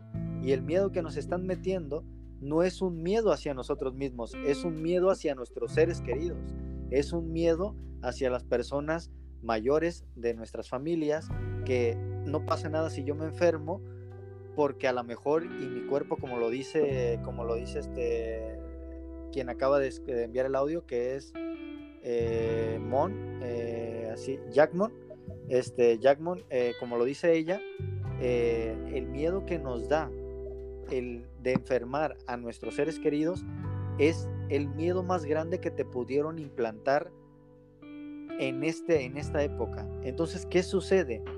¿Qué sucede? Al estarnos siempre yendo por el miedo, no sabemos para dónde actuar y actuamos de una manera muy drástica y muy rápida. No digo esto que sea incorrecto lo del virus, que el virus no exista, ni que el hongo, ni que nada. Eso no, eso no tiene que ver. Yo lo que estoy diciendo acá es que si nos vamos a algo muy conspiratorio, esto que nos han implantado sencillamente es lo más lo más terrible que le pudo haber pasado al ser humano y lo que más le aterra es el miedo a perder a sus seres queridos, que es el amor hacia sus seres queridos, ¿no? Entonces, solo hay dos tipos de miedos que tenemos el ser humano. El miedo a la muerte y el miedo a la muerte de tus seres queridos, ¿no? Entonces, totalmente. Los miedos más grandes. Esto, Sí, sí, sí, los más grandes. Esto, es una tremenda locura y lo supieron hacer de una manera tan, tan silenciosa, ya sea como dice Azael o como dices tú, Juanfra, si fue por medio de, de las sustancias que tienen químicos de los productos, si fue por los trails estos de los, de los aviones durante tantos y millones de, de días, si fue por el, no sé, por lo que haya sido, nos supieron domar de cierta manera, si lo llamamos de una manera, nos supieron acorralar y encerrarnos en nuestros domicilios con un miedo que no podemos superar y que nos va a costar demasiado, a menos de que tengamos lo que ya es la vacuna, que ya tenemos, pero que mucha gente se está confundiendo, Juanfra. O sea, ¿cómo vas a tú a creer? Yo me ponga o no me ponga la vacuna, me tengo que seguir cuidando. Si me pongo la vacuna y ya no me cuido, de a mí no me sirve de nada. Y el problema no es que yo no me cuide, el problema es que la gente enferma no se cuide. Y ese es un grave problema, porque si tú tuviste el COVID y vienes tú, te vacunas y ya te sientes inmune, luego va a venir a contagiar a más gente y ese es un gravísimo problema, el pensar y el meterte en la mente que porque ya te están vacunando, inconscientemente tú te crees más fuerte. Y no es que te creas más fuerte, sencillamente es que ya hasta lo tuviste y tú ni, te, ni cuenta te diste. Entonces hay que tener muchísimo cuidado con eso. Por eso te digo, la vacuna, te la pongas o no, no es el problema. El problema es el miedo. Y si tú sigues teniendo ese miedo, aunque estés vacunado o no, y si ya te dio anteriormente, vas a seguir enfermando a la gente, aunque a ti no te pase nada, y vas a seguir matando gente. Vas a seguir teniendo ese miedo hacia, tus seres queridos. Entonces, ten muchísimo cuidado con eso. claro, claro. Mucho cuidado. ¿Te vacunas o no? Ten cuidado. Y lo del tema del miedo, lo del tema del miedo vamos a ponerlos pero bueno, antes voy a comentar una cosa que ha hecho Fernando, que es lo del tema del, del miedo y la epidemia del miedo. Y para mí la epidemia del miedo es realmente la epidemia más grande y la que va a perdurar durante el tiempo. Un ejemplo muy bueno parece España, cómo España, el gobierno de España manejó la pandemia, porque dijo que, bueno, que había que mandar a todos a casa. O sea, si durante dos meses estaban, todos los españoles encerrados en casa. O sea, era un, un, régimen dictatorial. Si salías, si salías de casa te ponían una multa de 600 euros. Una puta locura. Entonces hay, hay que pensar, pensar aquí por qué están haciendo esto, ¿vale? Cuando luego, al fin y al cabo, España era de los países que más muertes tuvo por habitante. Simplemente porque es que si estáis todos atascados en casa, en España hay una cultura en que la gente vive con sus mayores. Así que, ¿qué pasa? Que estás atascado en casa con tus mayores y mueren ellos porque son más vulnerables y no circula el aire. O sea, eso de no salir afuera era la mayor cagada que podía haber hecho un país en la historia. Y España lo hizo. Fue uno de los primeros que dijeron, mira, no se puede salir, junto a Italia también lo hizo, y nos quedamos en casa porque lo que, lo que querían era mover a la gente por miedo. Porque si luego miras a la ciencia, lo que se ha descubierto es que las máscaras valen una. que prácticamente no valen. Y ahora se ha dicho, ahora se ha dicho que lo del tema de las máscaras en verdad era una suposición. Estaban basándose en teorías de suposición. No había ninguna estadística real que o estudio real que se había hecho de llevar máscaras. Y luego también se descubrió que estar al aire libre era mucho mejor que estar encerrado en casa. Así que lo que, lo que se hizo en España era básicamente un régimen dictatorial ilegal durante dos meses, tres meses incluso, y ahora se siguen haciendo este tipo de cosas. Sí, sí, aquí en México pasó todo lo contrario, ¿eh? Y por eso digo que hubo demasiadas muertes porque se pusieron los tianguis, siguieron haciendo fiestas y las siguen haciendo y yo para nada estoy de acuerdo con esas aglomeraciones de gente. Salir al aire libre está perfecto, pero ya aglomeraciones de gente para nada, porque como dice, se contagia a los mayores y ocurre todo eso. Vamos a poner los audios porque ya tenemos nueve y se nos van. Quiero, a ver, quiero, antes de que lo coloques, Azael, eh, vamos Sí. a ir- todos los audios eh, los vamos a ir colocando tranquilamente, gracias a todos los que están por acá. Eh, en su momento vamos a reproducir absolutamente todos los audios. eh, solo les pedimos paciencia. Sé que este es un tema bastante, pues bastante de, de opinión, de mucha opinión, y hay que, hay que ir con tranquilidad, ¿no? Porque igual este, todas las personas tienen el derecho a que se reproduzca su audio y lo vamos a hacer con calma y con paciencia. Sí, y a exagerar una cosa, se ve que no está acostumbrado a tantos audios, porque es que hemos estado Sí. en, en podcasts anteriores, Fernando y yo, con 20 audios acumulados y cosas así. No te preocupes por los audios, Azael. Vamos a verlo tranquilamente y vamos a uno por uno, ¿va? Sí, sí, sí, pues es su, es su live, sí, adelante. Yo solamente me vacunaría para tener el pase para poder ir, poder salir al supermercado libremente, poder ir a de compras. Pero yo tampoco soy una persona que sale, sale, sale, no, es para ir a comprar las cosas que para abastecerse uno. Pero es más que eso, ¿no? Porque no creo en la vacuna, no creo que una que la vacuna, al final la vacuna te vaya a contagiar igual. Y la vacuna, no sé, es un experimento, ya que hay tanta. Aparte, mi primo se puso la AstraZeneca, casi murió. Y ahora la sacaron, así que no sé. Tengo mucho miedo. Aparte, no, me, no creo en la vacuna, por eso no me gustaría vacunarme. Pero todos me están diciendo vacúnate, vacúnate. Soy la única que no está vacunada. Te vaya a morir y toda esa cuestión. A ver, antes de que coloques el de, el de Fredito, porque Fredito es, un, es el que tiene la gran, la gran voz de, de estéreo, ¿eh? pero espera un poquito. Eh, fíjate, lo que comenta, lo que comenta Giovanna y, y este Azael, eh, nada que verlo, no te preocupes, no, es que sea nuestro live, sencillamente es que no te había tocado tener bastantes audios aquí metidos en, en de tanta gente, ¿no? Pero no te preocupes por eso, este, tú también los puedes reproducir y, nada que ver, es, también es tu podcast, no pasa nada. Eh, lo que yo quería comentar acerca de lo que dice Giovanna, y ese es una polémica que también, y es una conspiración que también tratamos en el primer podcast, ¿no? En el primer podcast del COVID eh, tratamos esto que ella comenta, que es que la están obligando a vacunarse, entre comillas, para poder ser parte de, de, de, una comunidad, ¿no? De, para poder ser parte de su, propia, de su propia gente, de su propia ciudad y poder hacer sus cosas que debe de hacer, ¿no? Entonces, justamente eso también es lo que, lo que está sucediendo. O sea, aquí, por ejemplo, en México, eh, no he visto que obliguen a las personas para que te estés vacunado y puedas entrar a un supermercado, ¿no? Pero ella lo dice a la viceversa, ¿no? Que se siente más protegida, ¿por qué? Pues porque está vacunada y puede ir al supermercado. Pero entonces ahí es donde está el dilema.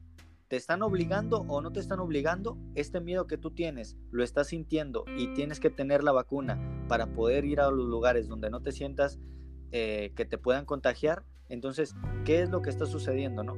Tienes que tener mucho cuidado cómo es que te están manipulando. ¿no? O sea, tienes que tú ser libre hasta donde puedas ser libre, obviamente. Y si tú necesitas eh, vacunarte para sentirte protegida, adelante, Giovanna. O sea, tienes que hacerlo porque así vas a disminuir tu miedo y vas a sentirte, pues obviamente, con más tranquilidad a la hora de ir a, a lugares donde tengas que asistir, ¿no? Por, por cuestión de, de, de, que tienes que hacerlo, ya sea escuela, ya sea eh, trámites que tengas que hacer, ya sea por supermercado, por lo que tengas que hacer, tienes que hacerlo, ¿no? Y es válido. Entonces es importante en este caso de que tú pues te vacunes y tú dices pues qué vacuna es la correcta. Y es ahí donde están los otros dilemas. O sea, dices tú es un experimento que a mi, a mi familiar le pasó de AstraZeneca que las terminaron sacando del mercado porque tenía muchas reacciones secundarias. Y es que todas las vacunas van a actuar diferente con todos los cuerpos. ¿Por qué? Porque es, una, es un virus, es una especie de virus que se está implantando en el cuerpo para hacerlo inmune, para que cuando le llegue el virus real, pues lo pueda atacar de una manera correcta. Y ese es el inconveniente eh, todo cuerpo que sea muy débil ante el virus va a ser muy débil ante las vacunas. Entonces tiene que tener mucho cuidado cualquier persona si es, si es que es muy propensa a enfermarse de, ciertas cosas, ¿no? Y hasta como lo dice él él ni siquiera él era propenso a ninguna enfermedad, él era sano, él era tal, y le dio el virus, ¿no? Entonces hay que tener muchísimo cuidado. Si ya te dio el virus, todavía tener más cuidado con la vacuna porque sabemos perfectamente que también te puede causar más efectos secundarios. Sí, totalmente. Me está sale y sale el mensaje, no sé si le sale a ustedes. Ya sé que eh, los podemos reproducir tranquilamente, pero luego a veces se nos van. Me da un poquito de ansiedad eso porque se nos van y ya no escucharon su propia respuesta de, del mensaje. Vamos a hacer esto, mira, Azael, vamos a reproducir uno de al final y uno del principio. ¿Sale? Va que va, va. Sí, vamos, para allá. vamos con bueno, espérate, el, de Josemi, el de Josemi, ah, vamos a poner el, el, primero de Josemi, ¿no? Mejor, porque si no, a lo mejor está en mitad de conversación o algo. Correcto. Los primeros dos de Josemi, por favor.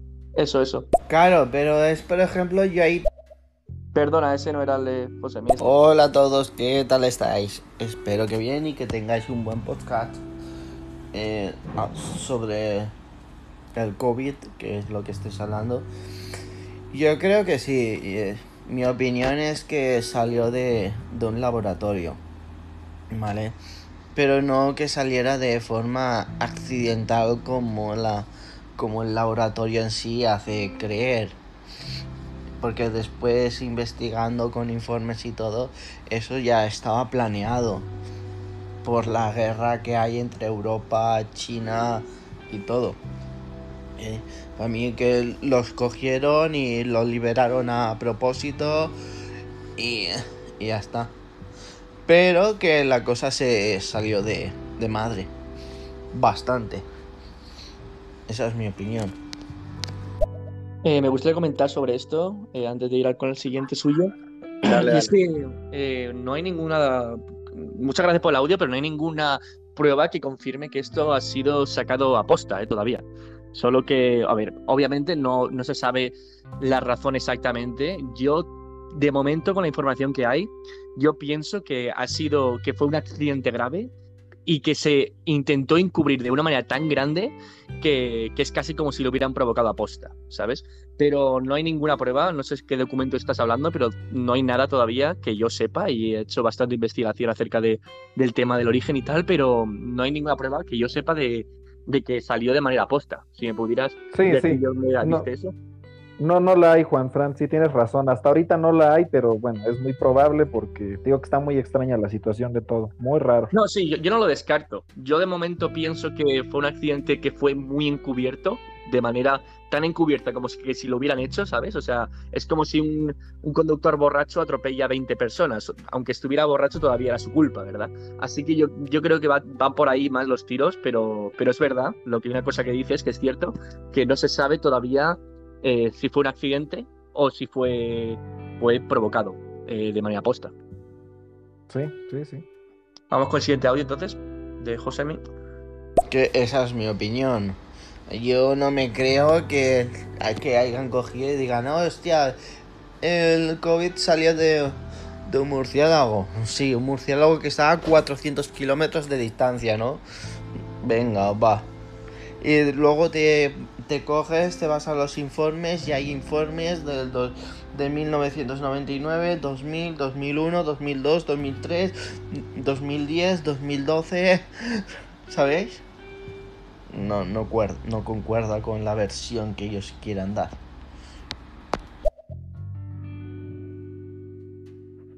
Ok, ok, vamos a ver si ponen el siguiente, pero no sé en qué orden lo están poniendo.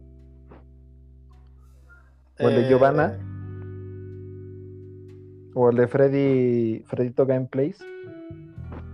Vamos a. Vamos a colocar.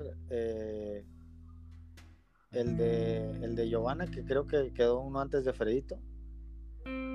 Muy bien. Y muchas gracias, está muy entretenida su tema de conversación.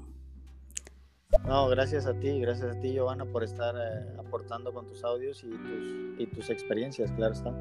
Muchísimas gracias por, estar por acá, Giovanna. Vamos con, vamos con uno de Charlie hasta abajo, vamos a escucharlo. Oye, pero yo tengo entendido que la vacuna, Bueno, ya después que me puse la vacuna, eh, como dos, tres días después salieron las noticias, lo que se me hizo tan irónico, que la vacuna en sí no elimina las posibilidades que te vuelva a dar el COVID, sino que lo que hace la vacuna es que previene que termines en un estado crítico eh, que te lleve a dar al hospital. No sé si me voy a entender.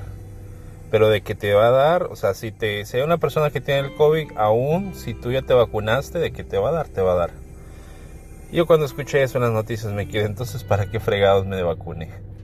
Más fue la, más fue la mala, el mal día que pasé en las dos ocasiones.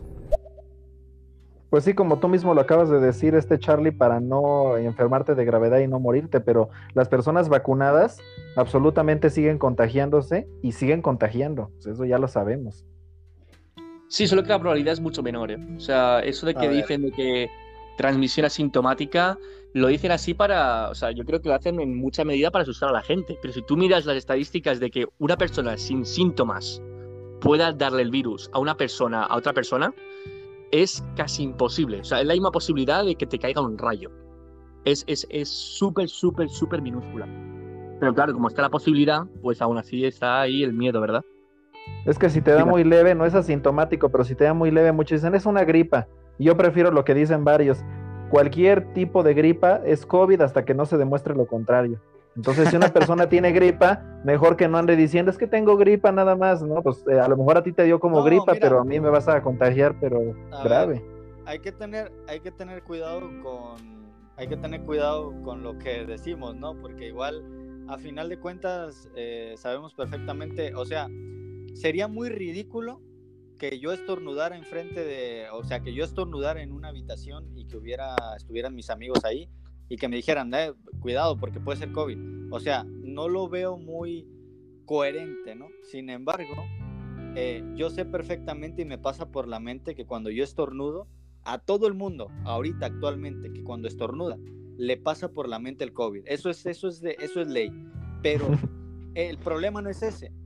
El problema es tú creer que es COVID. O sea, ¿por qué debería de ser COVID?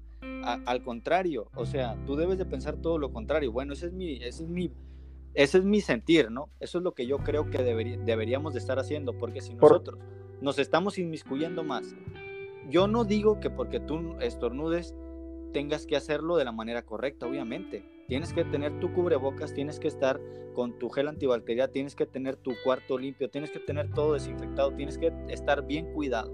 Pero eso no quiere decir que porque tú estornudaste, ya vas a tener COVID, ¿no? Al contrario, debes de pensar lo contrario porque le estás dictando a tu sistema inmune o a tu sistema de que ya, o sea, literal lo, lo vas a pescar. Y a mí, por ejemplo, yo he estornudado en estos últimos días, a mí no me ha dado COVID, al menos que yo sepa. No me ha dado COVID porque ni siquiera me he hecho una prueba del COVID, tampoco es que me interesa hacérmela, pero el problema que es que a mí me ha, yo he estornudado, me ha dado como un poquito de alergia, eh, nunca he tenido tos fuerte, ni calentura, ni fiebre, ni nada de esto fuerte, pero eh, yo no puedo descartar tampoco que no sea COVID, ¿no? Pero yo no estoy pensando en que ya estornudé o tengo tos o tengo gripa, ya es COVID. Es todo lo contrario. Creo que no hay que inmiscuir el miedo en las personas porque pero puede sabes, sabes bastante grave. ¿eh?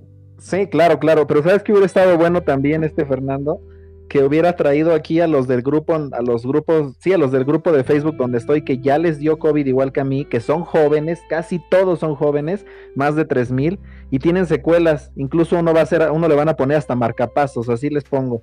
O sea, no, no se trata de meter miedo, de que te dicen, ay, el miedo, el miedo, no. Cuando lo vives y cuando te dejas secuelas, como a mí me había dejado hipertensión, mucha crisis de ansiedad, todo eso, o otro tipo de cosas, taquicardias, bradicardias, ya andas con miedo, ¿eh? O sea, no es tan fácil decir cálmate, ah, o sea, cuando una persona está así, no, no, no.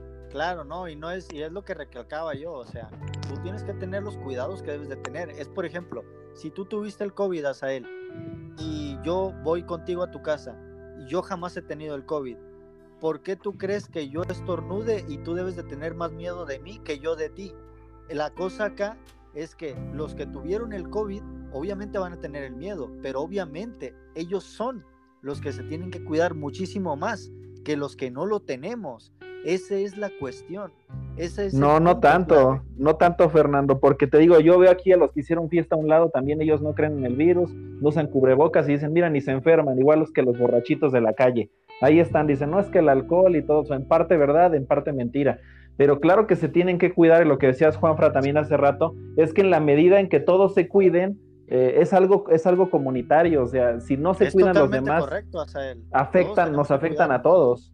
Ajá, nos afectan a todos. Por ejemplo, ahorita mi esposa también está embarazada y pues yo le digo, oye, que no vengan tus hermanas si, si no, si ellas no se están cuidando, si están yendo al gimnasio y todo, porque te, va- te enferman a ti y te enferman a la bebé y a otra vez a todos y aquí sale, pasa una desgracia, ¿no?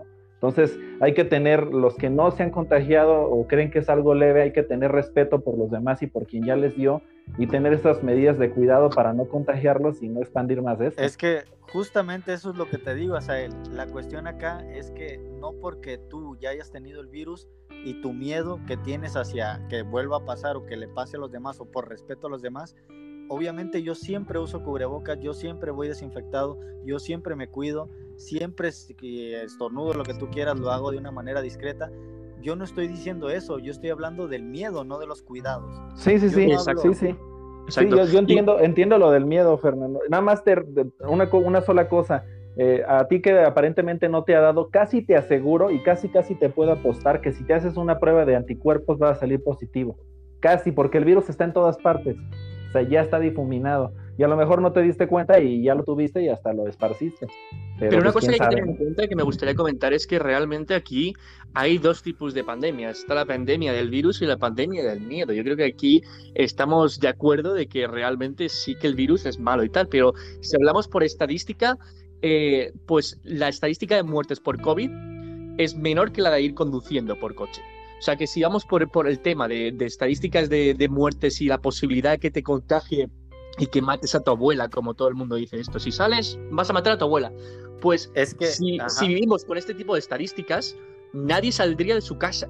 O sea, así, punto. Nadie cogería el coche, nadie iría en el metro, nadie cruzaría la calle, porque solo si hablamos del tema estadísticamente, hay más probabilidad de morir en la calle ahora mismo. O sea, una, persona de nuestra edad más probable morir en la calle que, el COVID. Sí, no, y fíjate, antes de que continuemos, porque gente, tenemos nueve más nueve audios, tenemos como cerca de 12 audios, los vamos a estar reproduciendo, no se preocupen, estén atentos acá, vamos a reproducir todos sus audios.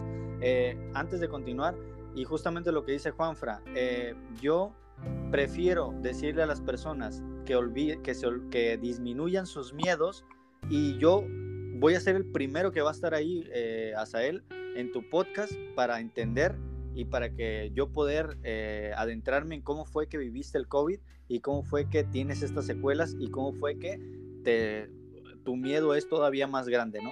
Entonces, fuera de eso, yo lo que sí quiero comentar es que no está padre, no está bien, como dice Juanfra, que tú, eh, que tú como persona tengas miedo a- al virus cuando justamente le puedes tener miedo a morir atropellado, a morir en tal parte, o sea, aquí lo que, lo que tienes que hacer es estar consciente de que existe este virus, ser cuidadoso y precavido, actuar con respeto hacia los demás, cubriéndote con tu cubrebocas, con lo que tengas que cubrirte y como, como lo dicta la normativa, y hasta ahí.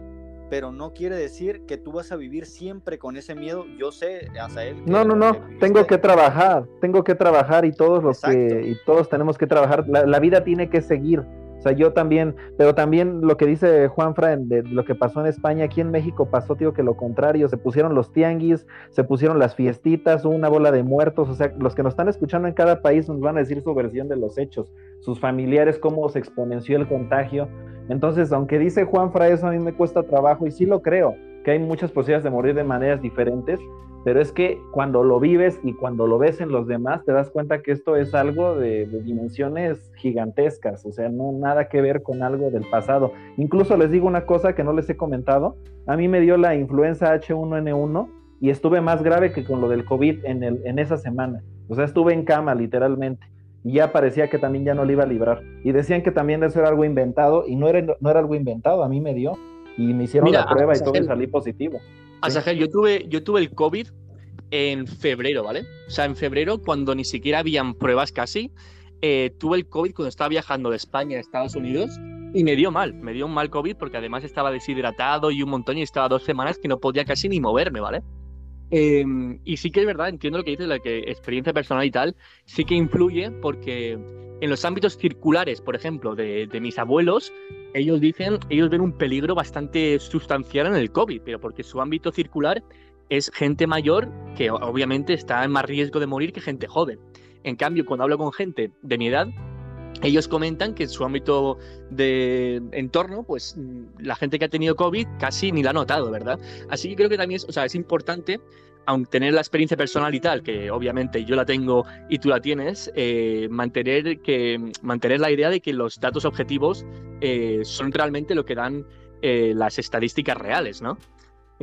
Pero, pero eso no descarta que obviamente hay que tener un cierto cuidado pero también hay que considerar que hay que tener cuidado a no, te, a no en, enemizar a la gente.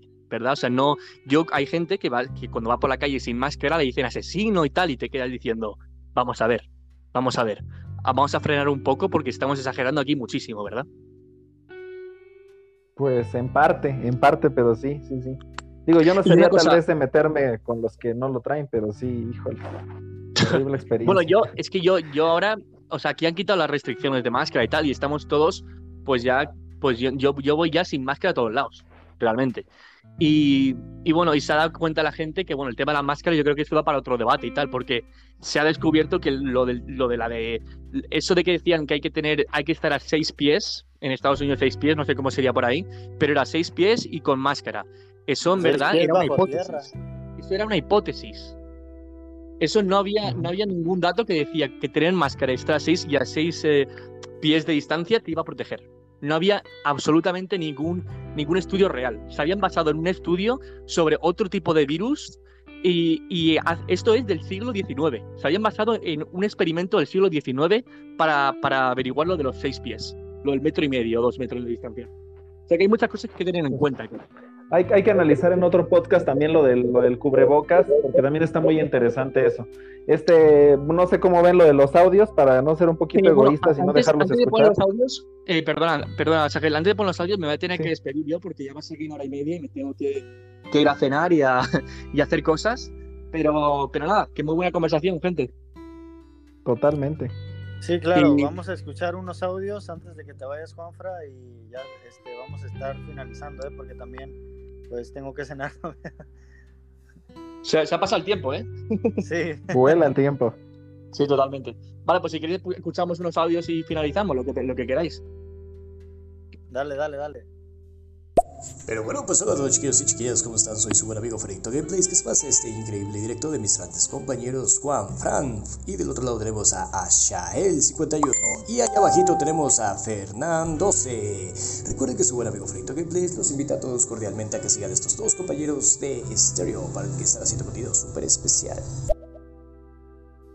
Muchas gracias, muchas gracias Fredito. Muy buen chaval. Bueno, con eso de las vacunas, puedo decir que yo me puse las dos vacunas y, experiencia más horrible que tuve. Yo creo que yo creo que si dicen que hay una tercera vacuna, la verdad yo no me la pongo porque, o sea, la primera vacuna, por decir, esa me la puse a mediodía.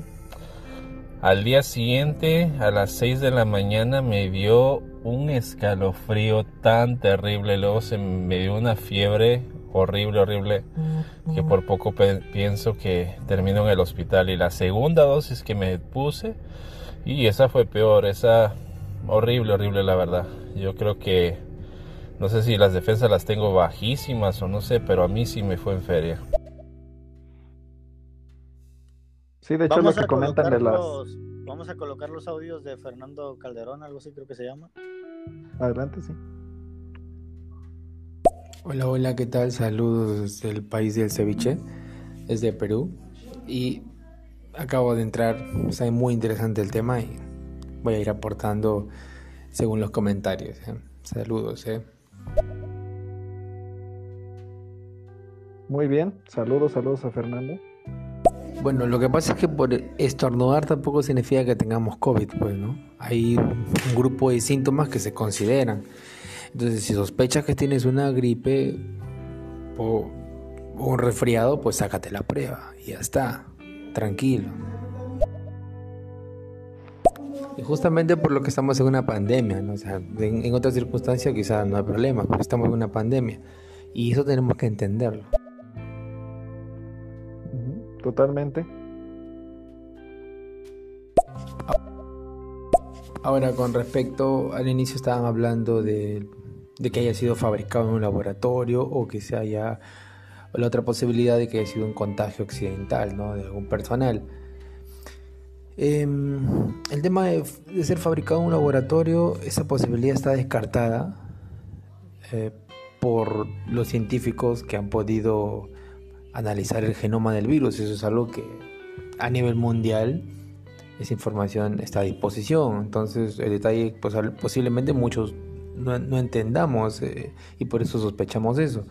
Pero hay programas que han tocado ese tema y exposiciones donde los científicos han podido determinar de que no hay forma que haya sido creado por las características del genoma que comparte con otros virus también.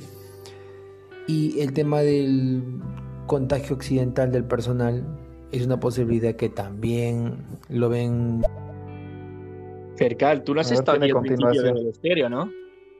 Sí. Y tampoco has estado siguiendo las noticias, ¿eh? Exacto. Es lo que iba a comentar, es lo que iba a comentar, pero eh, rápidamente eh, quiero hacer una breve aporte.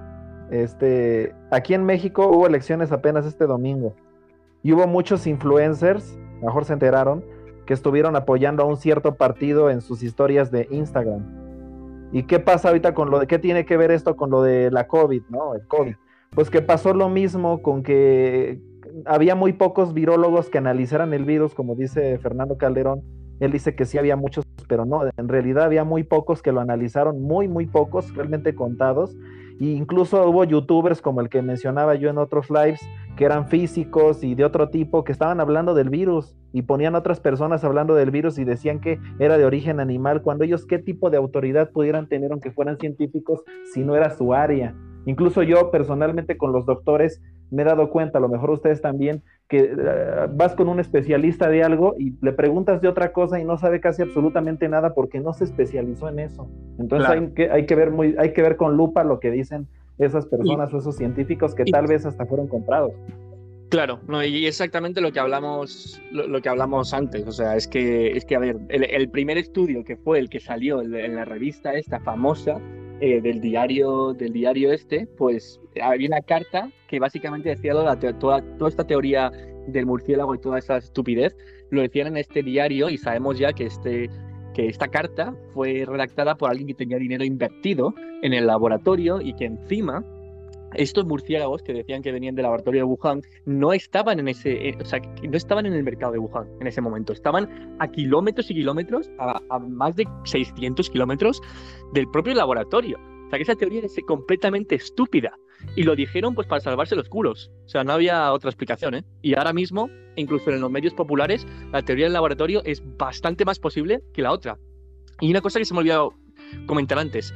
Salió el otro día, no sé si lo viste, una entrevista con el, el jefe de la Organización Mundial de la Salud durante el tiempo de... No, no, perdona, la Organización Mundial de Salud no, es, es como la Organización de Salud de, de Estados Unidos, básicamente. Pues salió este tío diciendo que la probabilidad... este era el ex director, o sea, ahora mismo no es el director, pero es el ex director, o sea, era el director cuando empezó la pandemia y todo esto. Pues salió una entrevista diciendo que el origen más probable era del laboratorio. Solo que esto, de esto no se ha hablado, pero el propio jefe del, de, de, la salud, del, el, aquí se llama el, el, el, Centro de Salud de Estados Unidos, salió diciendo que la teoría más probable era que salió de un laboratorio, solo que no se ha dicho nada de esto. O sea que eso de los murciélagos yo creo que no es otra gana de hoy en día. No, hay nadie, nadie. Oye, perdona. ¿Escuchamos pero... los últimos para que ya se vayan? O no, no digo por si quieren este, este... Muchas gracias. Bueno, ya a... nos vayamos.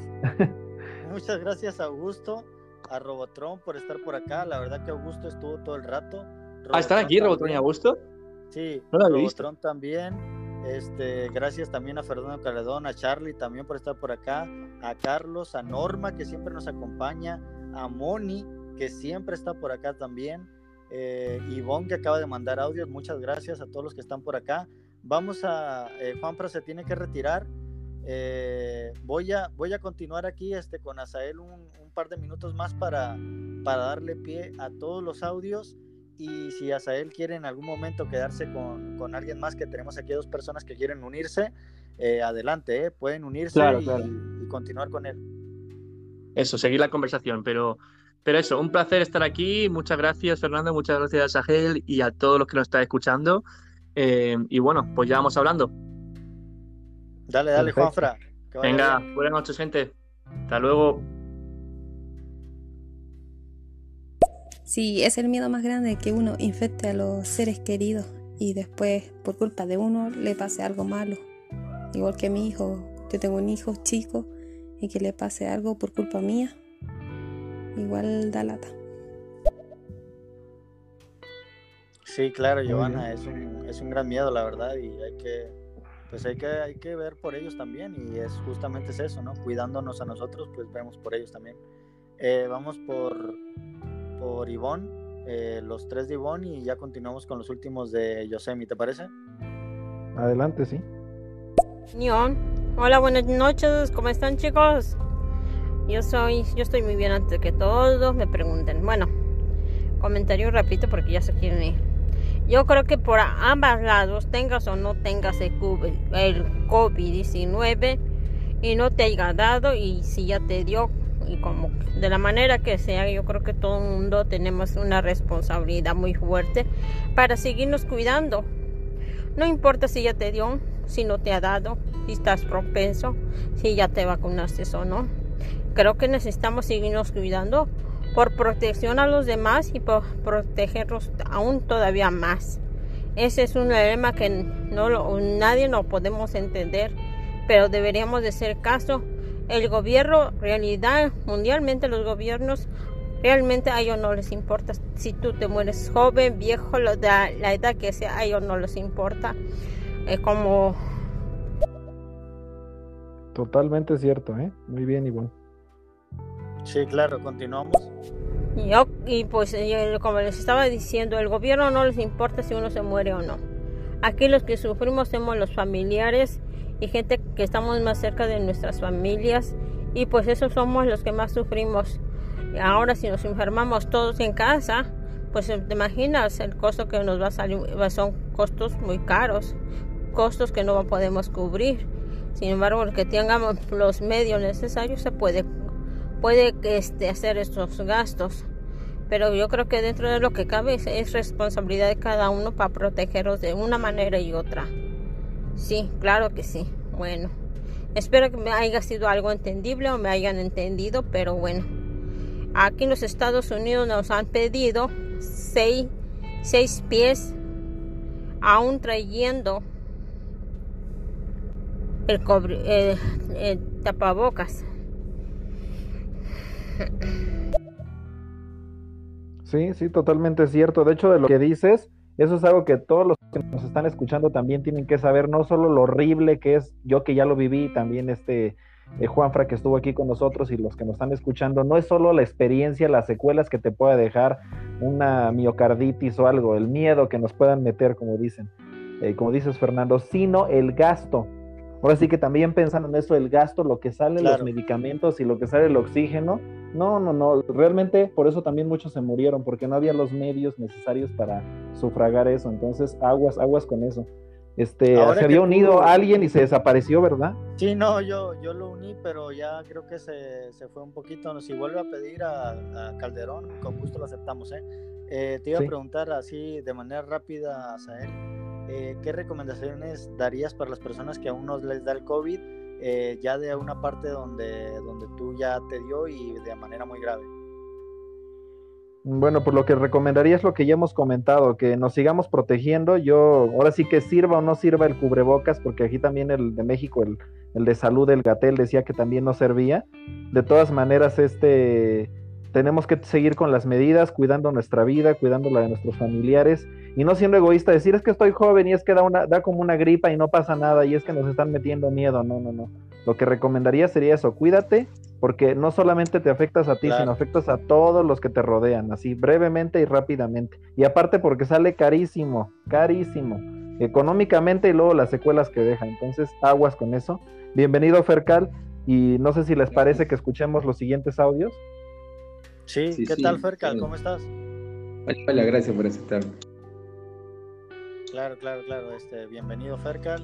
Eh, vamos a escuchar este una Mundialmente tenemos que seguirnos cubriendo y cuando vayamos a cualquier lugar, tienda, lugar que sea, tenemos que mantener ese distanciamiento. A lo mejor no lo estoy pronunciando, tengamos o no tengamos mascarilla, pero tenemos que traer la mascarilla por responsabilidad de cada un individuo. Es lo que yo pienso. Mundialmente tenemos que continuar con esto. Esto no se puede, ahorita esto no se va a acabar. Vamos a continuar con este COVID-19. Bueno, aquí por estéreo, esa es la información que les he dado hasta el momento. Va. Muchas gracias, Ivonne, por aportar tus ideas, tu, comentario. Y creo que estás bastante acertado en lo que estás comentando y se agradece que, informes a todos de, de una manera pues bastante sana, ¿no? Que hay que hacerlo. Totalmente. De hecho, incluso aunque ya no hubiera pandemia y nada más fuera gripa, hay que ser considerados con los demás y una persona con gripa que les da más fuerte o les da menos, también no debería de andar sin cubrebocas para no contagiar a los demás. Hay algunas medidas de esta pandemia que se deben de quedar para, ah, pues sí, para el resto. ¿eh? De hecho, por lo menos cuando uno esté enfermo. Es curioso, ¿no, Asael? Cómo eh, cuando nos enfermábamos o todo, andábamos como sin nada contagiando a los demás, ¿no? Y eso y eso no, no debería de haber pasado y ahora lo aprendimos con esta contingencia. Ojalá. Ojalá lo hemos aprendido, ¿no? Porque yo también, a raíz de salir un poco más de las enfermedades virales, y o sea, hay un montón, podríamos tranquilamente. Eh, protasia, ves.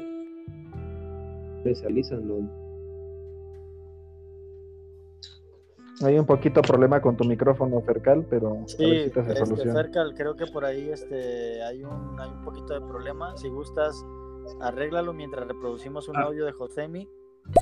Dale, dale. Hola a todos. Eh, lo que quería preguntar, porque es un tema que a mí me interesa, la verdad, y era por si, ya que estáis hablando del COVID, pues si me podía unir con vosotros y y lo hablamos tranquilamente si no tenéis ninguna objeción. Mi solicitud ya está enviada. ¿Quieres que lo unamos a él? Este, no sé si te vas a quedar más tiempo, yo me voy a tener que retirar un momento. Ah, sí, sí, no te preocupes, ¿no? Sí, si se quieren unir adelante, o sea, también porque ahorita tenemos aquí 10 escuchas y aparte todos los que nos van a escuchar vía Spotify, entonces a nivel mundial, entonces pues por mí no hay problema ahorita pero también este, pues participen y también es muy respetable si ya no puedes estar Fernando un rato, pues aquí ya aportaste y sigues aportando y, pues aquí estamos todos. Sí, claro, ¿no? Y aparte este voy a voy a dejarte, te voy a convertir en admin para ver si no te cierra la llamada porque no sé si no sé qué pasa si, si me voy yo. Exacto, sí, sí, sí. Va que va. Vamos a reproducir Bienvenido. más. Ah, pues son de José. Quise entrar, pero no pude entrar. Disculpen, no pude entrar. Eh, bueno, a ver si me puedo meter aunque sea unos 15 minutos. Claro, claro, dale sin problema, Ivonne. Si quieres unirte adelante, eh. vamos a reproducir un audio de Robotron. Eh, porque veo que, que, José me envió audios y no sé si quiera que lo reproduzcamos él estando aquí adentro. ¿eh? Por inferencia se sabe que las pandemias vienen de un salto de especies, ¿no? Siempre ha sido así. Entonces, por lo mismo, de que cuando uno estudia las pandemias, pues te das cuenta que son cíclicas y pues hace, había libros desde 30 años que ya de epidemiología, muchos libros que si tú te pones a investigar ya, ya hablaban de que era tiempo de que llegue una pandemia, porque vienen cada 70 años y esta vez pasaron 100 desde la de 1918. Y ya se sabía, o sea, muchas cosas que los gobiernos, a la gente no, no le interesaba, más que la responsabilidad de los gobiernos, ¿no?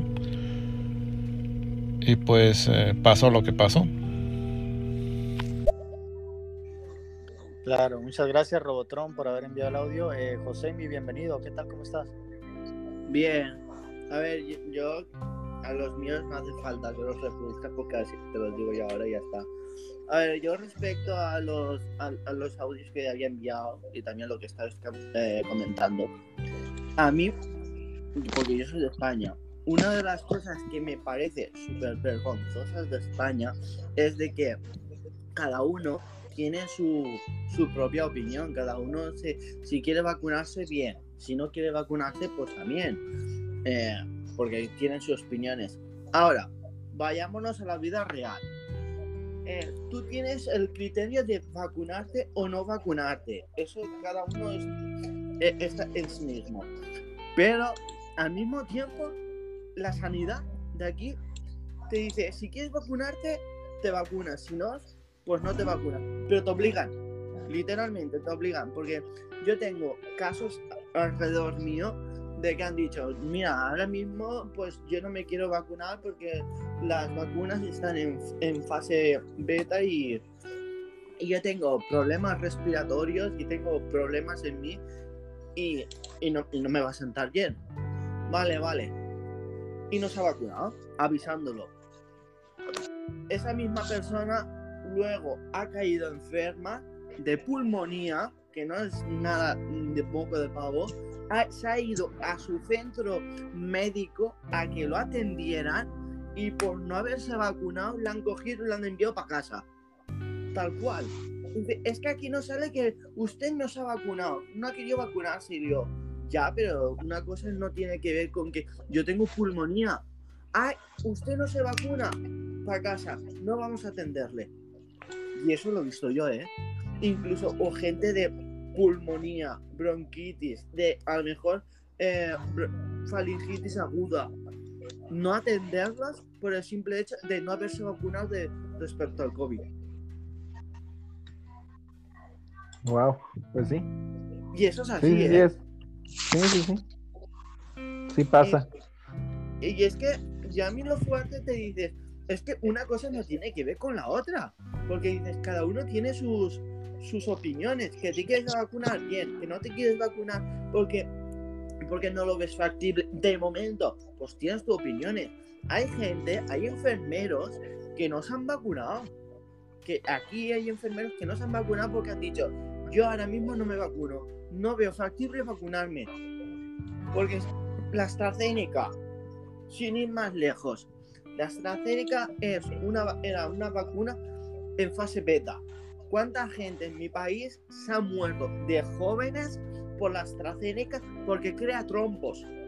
Da igual que seas adolescente, que seas eh, que tengas 25, 45 como 65. Todas las personas que se han vacunado de AstraZeneca, todas o, o la gran mayoría, han muerto por trombos, incluidos jóvenes. Que han dicho, pues Bueno, mm, ujú. ya han dicho, sí, no, no. Dime. Sí, no, no digo no todas porque mis suegros y mi esposo se vacunaron con esa, me constó verlo. Y no les ha pasado eso. También toman omegas para que no se les hagan trombos, pero. Y también sería un escándalo si fueran todas, ¿no? Para no exagerar, pero sí ha habido, claro, claro que ha habido casos, claro que Brasil canceló también la vacunación con esa, con esa vacuna, valga la redundancia, y pues sí, es algo que no se puede obligar, pero continúa, continúa. Pero, pero lo, lo que no te dicen también es de que las vacunas de AstraZeneca que existen, que no las eliminan. Esas aún están. Y esas la- las siguen poniendo. Y no dicen el nombre. Porque ahora, ¿sabes lo que hacen? Que, ponle un ejemplo, ¿no?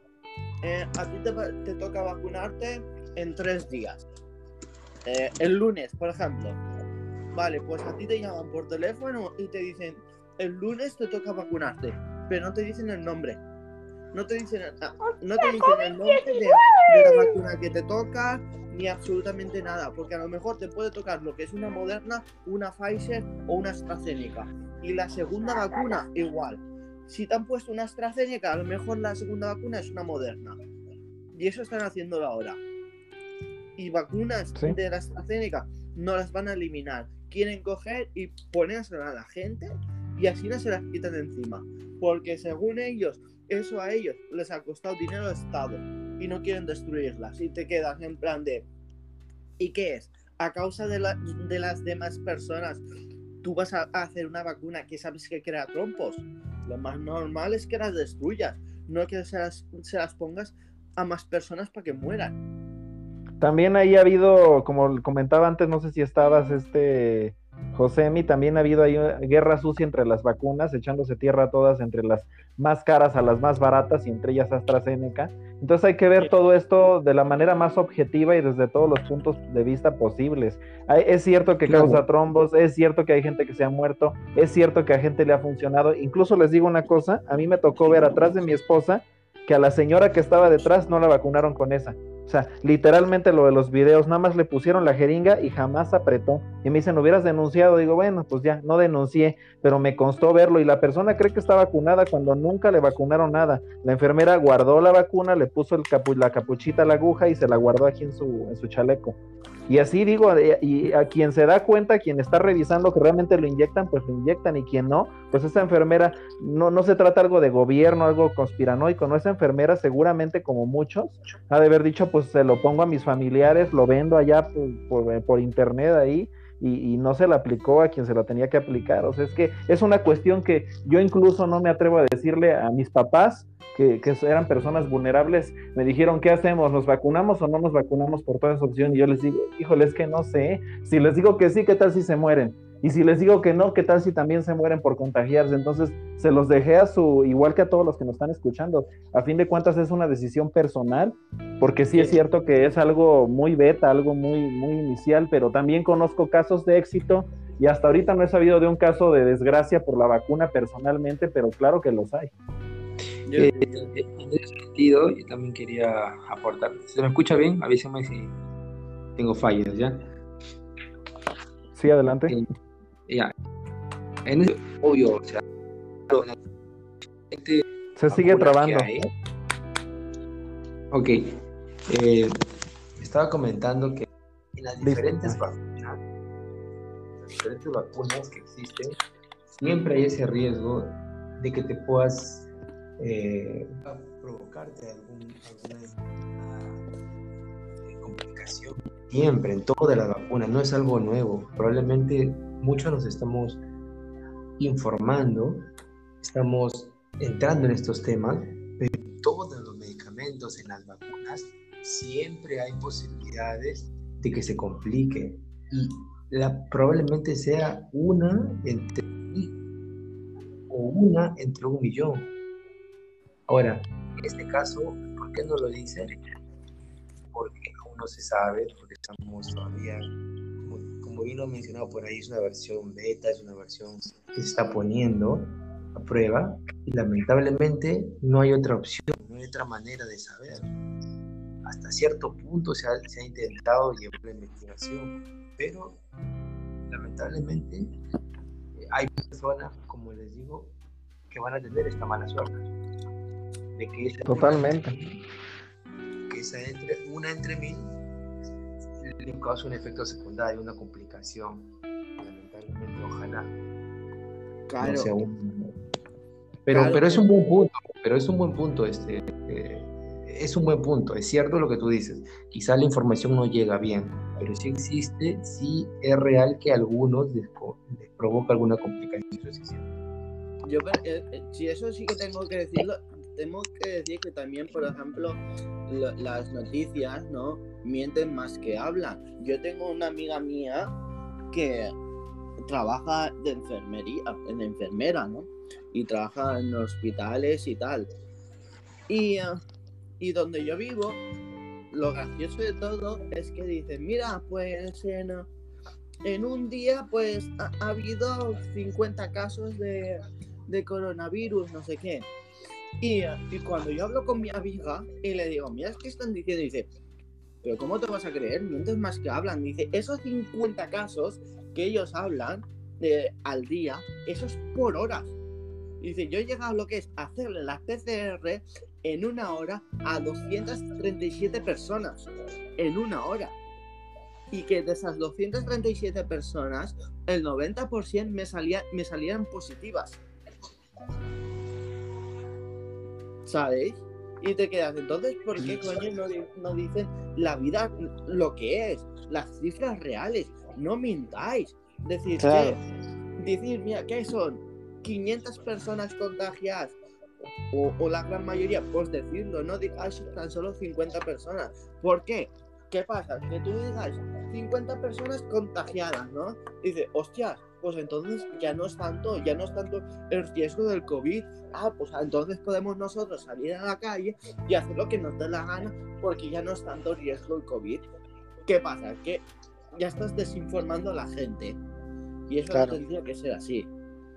Sí, sí, sí, aquí Bueno, en México chicos, pasó este, mucho por lo... Adelante, Fernando, adelante. Me paso. Sí, sí. Me paso Decía que ya- Nada más si puedes hacer eso que comentaste, Fernando, a ver si me puedes poner de administrador para que no se vaya a terminar sí, el sí. live. Este, me paso a retirar, te hago admin. Eh, pues nada, fue un gusto, chicos, los que estuvieron por acá, eh, todas las personas eh, oyentes, gracias por estar por acá. Y gracias a Yosemi, a Fercal y a ti, Azael y a Juanfran que ya se retiró. Gracias por estar por acá y a todos los que nos están escuchando. eh, pues me tengo que retirar, fue, fue un gusto, la verdad. Y pues nada, sigan disfrutando de la charla que creo que, que va a estar bastante interesante y además eh, si nos pueden seguir a todos porque eh, vamos a estar haciendo eh, un, un podcast semanal eh, cada lunes lo estamos haciendo y va a ser pues de un tema pues bast- bastante específico no y nos gustaría también que, que nos siguieran apoyando eh, Josemi, estamos a la orden también, nos vemos luego, Fercal y Azael. Nos vemos y me gusta hacerme oyente para que no, para yo no terminar live. Va que va. Sí, de hecho, a todos los que nos están escuchando, también avisarles que no solo en Spotify va a estar esto, sino también en Google Podcast y en otras dos plataformas más. Entonces, ahí también van a podernos escuchar muchísima gente más. Entonces, pues, adelante con sus comentarios y con sus aportaciones para que todos, todos nos beneficiemos de esto. Gracias Robotron también por estar por acá. Este, nos vemos. eh, si me gustas hacerme oyente, Azael para no para no cerrar el live. Ah, claro que sí, sí, sí, sí. Adelante, continúen mientras en lo que lo convierto aquí este en oyente. Este, no sé, eh, estabas comentando este Josemi. Hay, hay audios también para reproducir. Ah, sí, lo- de hecho, de los audios también son de él. No sé si quieres que los reproduzcamos, Josemi, y de Robotron y de Ivonne. No, eh, no, los audios no hace falta porque es lo que, lo que os estoy explicando yo ahora. Entonces, Ah, ok. Entonces vamos a escuchar a Robotron tantito. Y lo mismo, o sea, eh, las vacunas pues son la herramienta principal, el arma principal para terminar esta pandemia. Eh, hubo pandemias que duraron 3.000 años, como la de la viruel- viru- viruela, que tenía un 30% de letalidad. La de la peste negra que duró 200 años, etcétera, ¿no?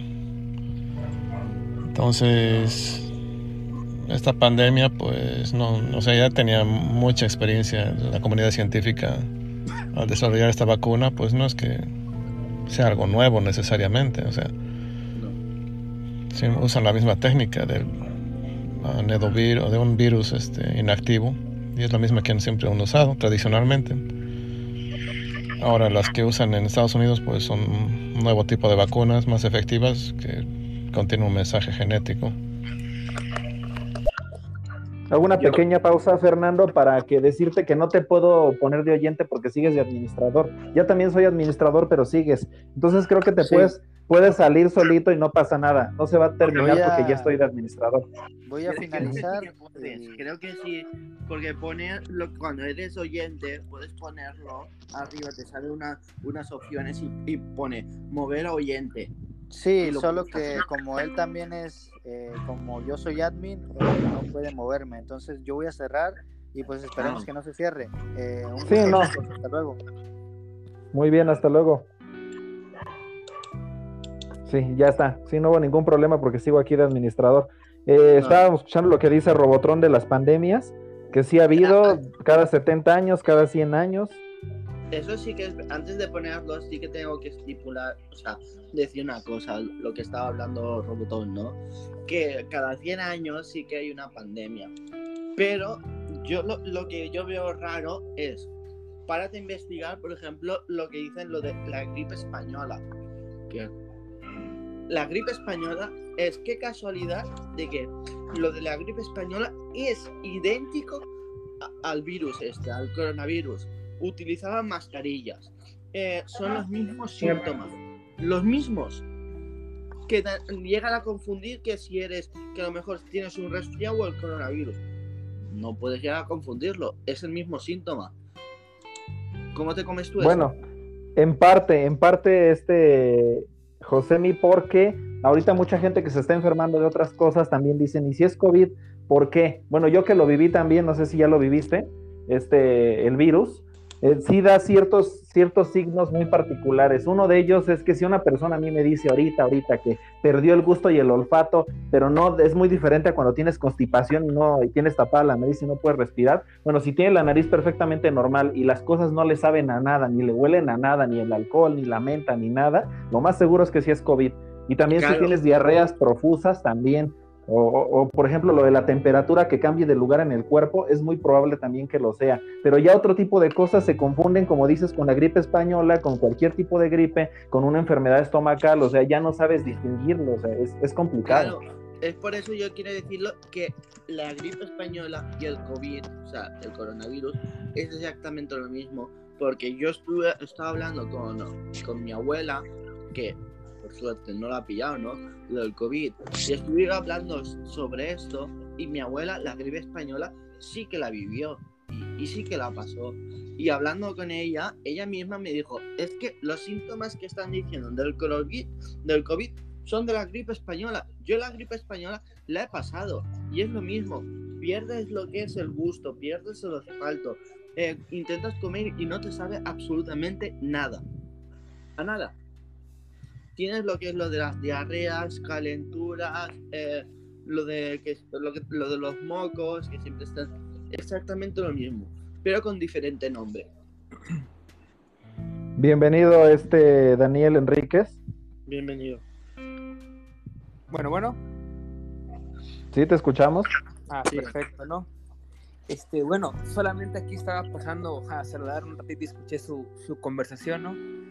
Y pues, este, pues nada más aclarar algo, ¿no? En cuanto a lo que menciona aquí uno de ustedes sobre, sobre los síntomas, ¿no? Parecidos entre el COVID y la gripe española. Y pues sí hay que ser un poquito cuidadosos con eso, ¿no? Porque realmente los síntomas pudieran parecer igual, pero la, la manifestación y la gravedad de cada uno de ellos pues no, no, no es la misma. Y, y pudiera parecer igual, pero, pero no, no, no, no lo es. Lamentablemente el COVID es una enfermedad que en un principio se pensaba que era únicamente respiratoria, pero a través de ese tiempo que hemos aprendido todavía muy poco en este año, pues se ha visto que, que es una enfermedad pues, que ataca todo el sistema. ¿no? Casualmente se han manifestado más en cuanto a vías respiratorias, ¿no? Como mencionaban ustedes, pérdida de gusto, pérdida de olfato, ¿no? Pero como también di- dijeron, hay otras personas que les dio una diarrea impresionante y parece ser que es el único síntoma que tienen, ¿no? Entonces, pues sí, nada más quería comentar ese detallito. Disculpa. No, sí, no, no, no, no, no, adelante. De hecho, lo que dijiste es muy importante. Yo, yo también estoy en un grupo de, de, no de alcohólicos anónimos, para nada, para nada de eso, sino de las secuelas de COVID. Y están puros jóvenes, no les miento, o sea, eso voy a tratar el martes porque vamos a volver a tratar este tema, bueno, personalmente en mi live lo voy a hacer y va a tratar más no tanto de la conspiración, sino de las secuelas, de, de los que nos tocó leve y luego nos dejó secuelas. Y entre esas secuelas se ha, se ha visto que, por ejemplo, les causa a muchos jóvenes una inflamación del miocardio, del corazón. Y entonces al causar esa inflamación, otro tipo de daños vasculares, como también varices, pues causa problemas de presión alta, presión baja, taquicardia, bradicardia. Entonces son una serie de cosas que sí definitivamente otro tipo de virus anteriores no hacen, no hacían. Por eso estábamos hablando en este tema cuando se inició, de que esto no era algo natural de un consomé de murciélago, no, sino que había sido creado en un laboratorio y, y muy posiblemente haya salido este de laboratorio no de manera accidental, pero no hay seguridad de eso todavía. Pero sí es algo que por lo menos yo también, a mí me dio, a mí me han dado tres enfermedades fuertes. Me dio el H1N1 que me tumbó, me dio el dengue cuando estuve en la parte del norte de Sonora, en México, y el dengue también es horrible, es una cosa espantosa que nunca pensé que me iba a dar, pero, mm, y ahora me dio esta cosa, lo, lo de la COVID, ¿no? O el COVID, y también fue bastante feo las secuelas, entonces sí hay diferentes eh, síntomas, la verdad que sí, pero sí hay muchas cosas parecidas y a veces no sabe uno qué tiene. Claro, yo por ejemplo, lo de lo, lo de eso, lo que dicen del, del murciélago, ¿no? Sinceramente, yo no me lo creo. No me lo creo por una sencilla razón. Y de cómo es posible, ¿vale? De que se diga, no, es que el COVID es de, un murciélago. Dice, dice, claro, un murciélago que está entre unos 400, 600 kilómetros de distancia de, de ¿no? Del laboratorio. Qué casualidad. O también, por ejemplo, dice, no, es que se nos ha escapado misteriosamente el COVID. Dice, claro que sí. Cuando tú entras a esas instalaciones, son cuatro medidas de seguridad. Cuatro. Y, se hacen las pruebas todos. Todos los que pasan. Eh, seguridad, eh, personal de enfermería, los del laboratorio, absolutamente todos, tanto a la, a la entrada como a la salida. Pero venga, por favor, no me quieras hacer tomar por tonto cuando no es así. Luego, te vas a, inve- a investigar un poco más para atrás, ¿no? Eh, reportajes, investigaciones y todo. Eh, el COVID, el COVID-19. El COVID-19 no está creado de ahora. El COVID-19 anda en este mundo desde 1999. Y, dice- y hay informes de 1999, 2000, 2001, 2002, 2003, 2010, 2012 y hasta el 2015. Y hay informes que lo demuestran, de que hay gente de laboratorios que han hecho pruebas con animales y, y también con, con espécimes y todo esto para ver cómo reaccionaba el COVID en, es- en- en esos espécimes. Entonces no me vengas a mí ahora a decirme de que te se ha escapado a ti el COVID de, de un centro de investigación, que no me lo creo. Cuando te paras a investigar también las relaciones, las guerras y cosas así, que está entre eh, Estados Unidos y China, incluso Corea, Corea del Norte y Corea del Sur, y, y que no. Corea del Norte y Corea del Sur salió un, reportaje diciendo de que con, o sea, con, con noticias, con informes y con todo, que era una guerra, ¿vale? Una guerra entre China y, y Estados Unidos bacteriológica que se tenían que hacer unos con otros para ver quién, eh, quién podía más. Lo que pasa es que han cogido y al hacer eso se le ha escapado de las manos, ha habido un descontrol que ya no saben por dónde tirar. Sinceramente, es así. Sí. Es que no saben Pues por sí. dónde tirar porque se, se, le, ha- se ha ido todo des- descontrolado. Entonces, ¿qué es? Más factible de coger y decir, ay, vamos a lanzar dos teorías. Vamos a lanzar que, que, eh, que primero eh, ha venido de... Hostia, que no me sale a mí ahora, che. Que ha venido Bueno, de- del que- murciélago y luego que, ha- que ha venido del, de- de- del, del centro que se nos ha escapado. Lo siento mucho, pero no me lo creo. Bueno, yo creo que o sea, hay algunos. ¿Me escuchan? Sí, sí, sí. Vale. Perfecto. De todas maneras, hay datos que se van actualizando. A un inicio salió esta información tal cual como lo está mencionando el compañero, pero, pero luego la información ha ido tratando de ajustarse. ¿no? Es cierto que no está determinado que el COVID venga del murciélago, pero sí se sabe que en mamíferos hay el tema de lo- los coronavirus. Entonces, hay una teoría por ahí que probablemente del murciélago u otro animal, ahorita no recuerdo el nombre, pueda. Pangolín, pangolín. Ajá. Hay, eso es una teoría. No hay nada de verdad. En el tema de que haya sido creado, también se ha negado eso porque el genoma, como decía, está compartido a nivel mundial, es información, cualquier científico lo puede hacer en cualquier país. Ahora, lo que tú mencionas con respecto de laboratorio y que se haya adrede esparcido, ese es un tema que va a ser muy difícil de determinar. De todas maneras va a ser muy... Y de, de ahí podríamos nosotros decir, crear teorías de que Estados Unidos y China estaban en un problema. Podría ser, pero no hay pruebas de eso, ¿no? Que se pareciera, se presta para poder interpretarlo así. Yo también lo creo, un poco especialmente Asia pudo salir muy rápido y el resto estamos sufriendo con eso aún. Pero bueno, no hay nada, ninguna prueba todavía concreta, ¿no? Este, Nos si me basamos permiten- este Fercal. Adelante. Sí, sí, sí, Daniel. otra, otra vez la interrupción, ¿no? Fíjate No, no, que- para que- nada. Que, que comentaba, ¿no? Es, es bastante, bastante interesante, ¿no? Porque lamentablemente a veces los medios de comunicación eh, se van a ciertos extremos, ¿no? Y a veces con tal de dar una nota o con tal de llamar la atención de un televidente de un radioescucha, hacen conclusiones, sacan conclusiones sacadas fuera de contexto, ¿no? Entonces muchos piensan, ¿no? Como de que vino una persona, agarró un murciélago, eh, lo hizo en un caldo, se lo, se lo comió y, y de ahí se, se infectó, ¿no? Ese tipo de conclusiones pues son bastante alejadas de la realidad, es prácticamente imposible de que haya sido Claro. así, ¿no? Así lo no que es, pasa, lo que pasa, como comentaba aquí el compañero Jo- Josemí, creo que Josemi, ¿cómo se pronuncia? Juanfran, Este, Juanfran. Ah, ah, Juanfra, este, bueno, e- él mencionaba, ¿no? De que ha habido datos de, de que del COVID que existía en otros años.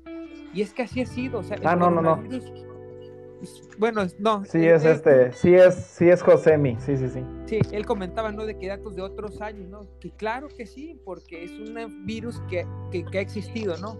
El coronavirus en sus diferentes presentaciones ha estado siempre en naturaleza, eh, con sus diferentes reservorios, sus, sus hospedadores, eh, murciélagos, eh, mamíferos, ¿no? Pero estos hasta la fecha, bueno, hasta no habían tenido esa capacidad, por así decirlo, ¿no? Porque obviamente el virus no, no lo pensó, ¿no? Sino a través de ciertas mutaciones se ha, lo ha logrado de infectarse de un humano a otro. Antes normalmente era una zoonosis, ¿no? El animal infectaba a un humano por un contacto estrecho y ese ser humano se enfermaba y se moría, ¿no? O hay datos de personas que trabajaban en cuevas limpiando excremento de murciélagos y moría de síntomas que son totalmente compatibles con los del coronavirus, con el COVID-19. Entonces, ¿qué pasa? Que pensar que el virus fue hecho adrede para intentar una guerra entre potencias muy grandes, eh, pudiera ser este, una idea, ¿no? Pero creo yo, siento yo, ¿no? Que si realmente hubieran querido hacer eso, hubieran utilizado un virus todavía mucho más letal y mucho más fácil de modificar, como es el virus de la influenza.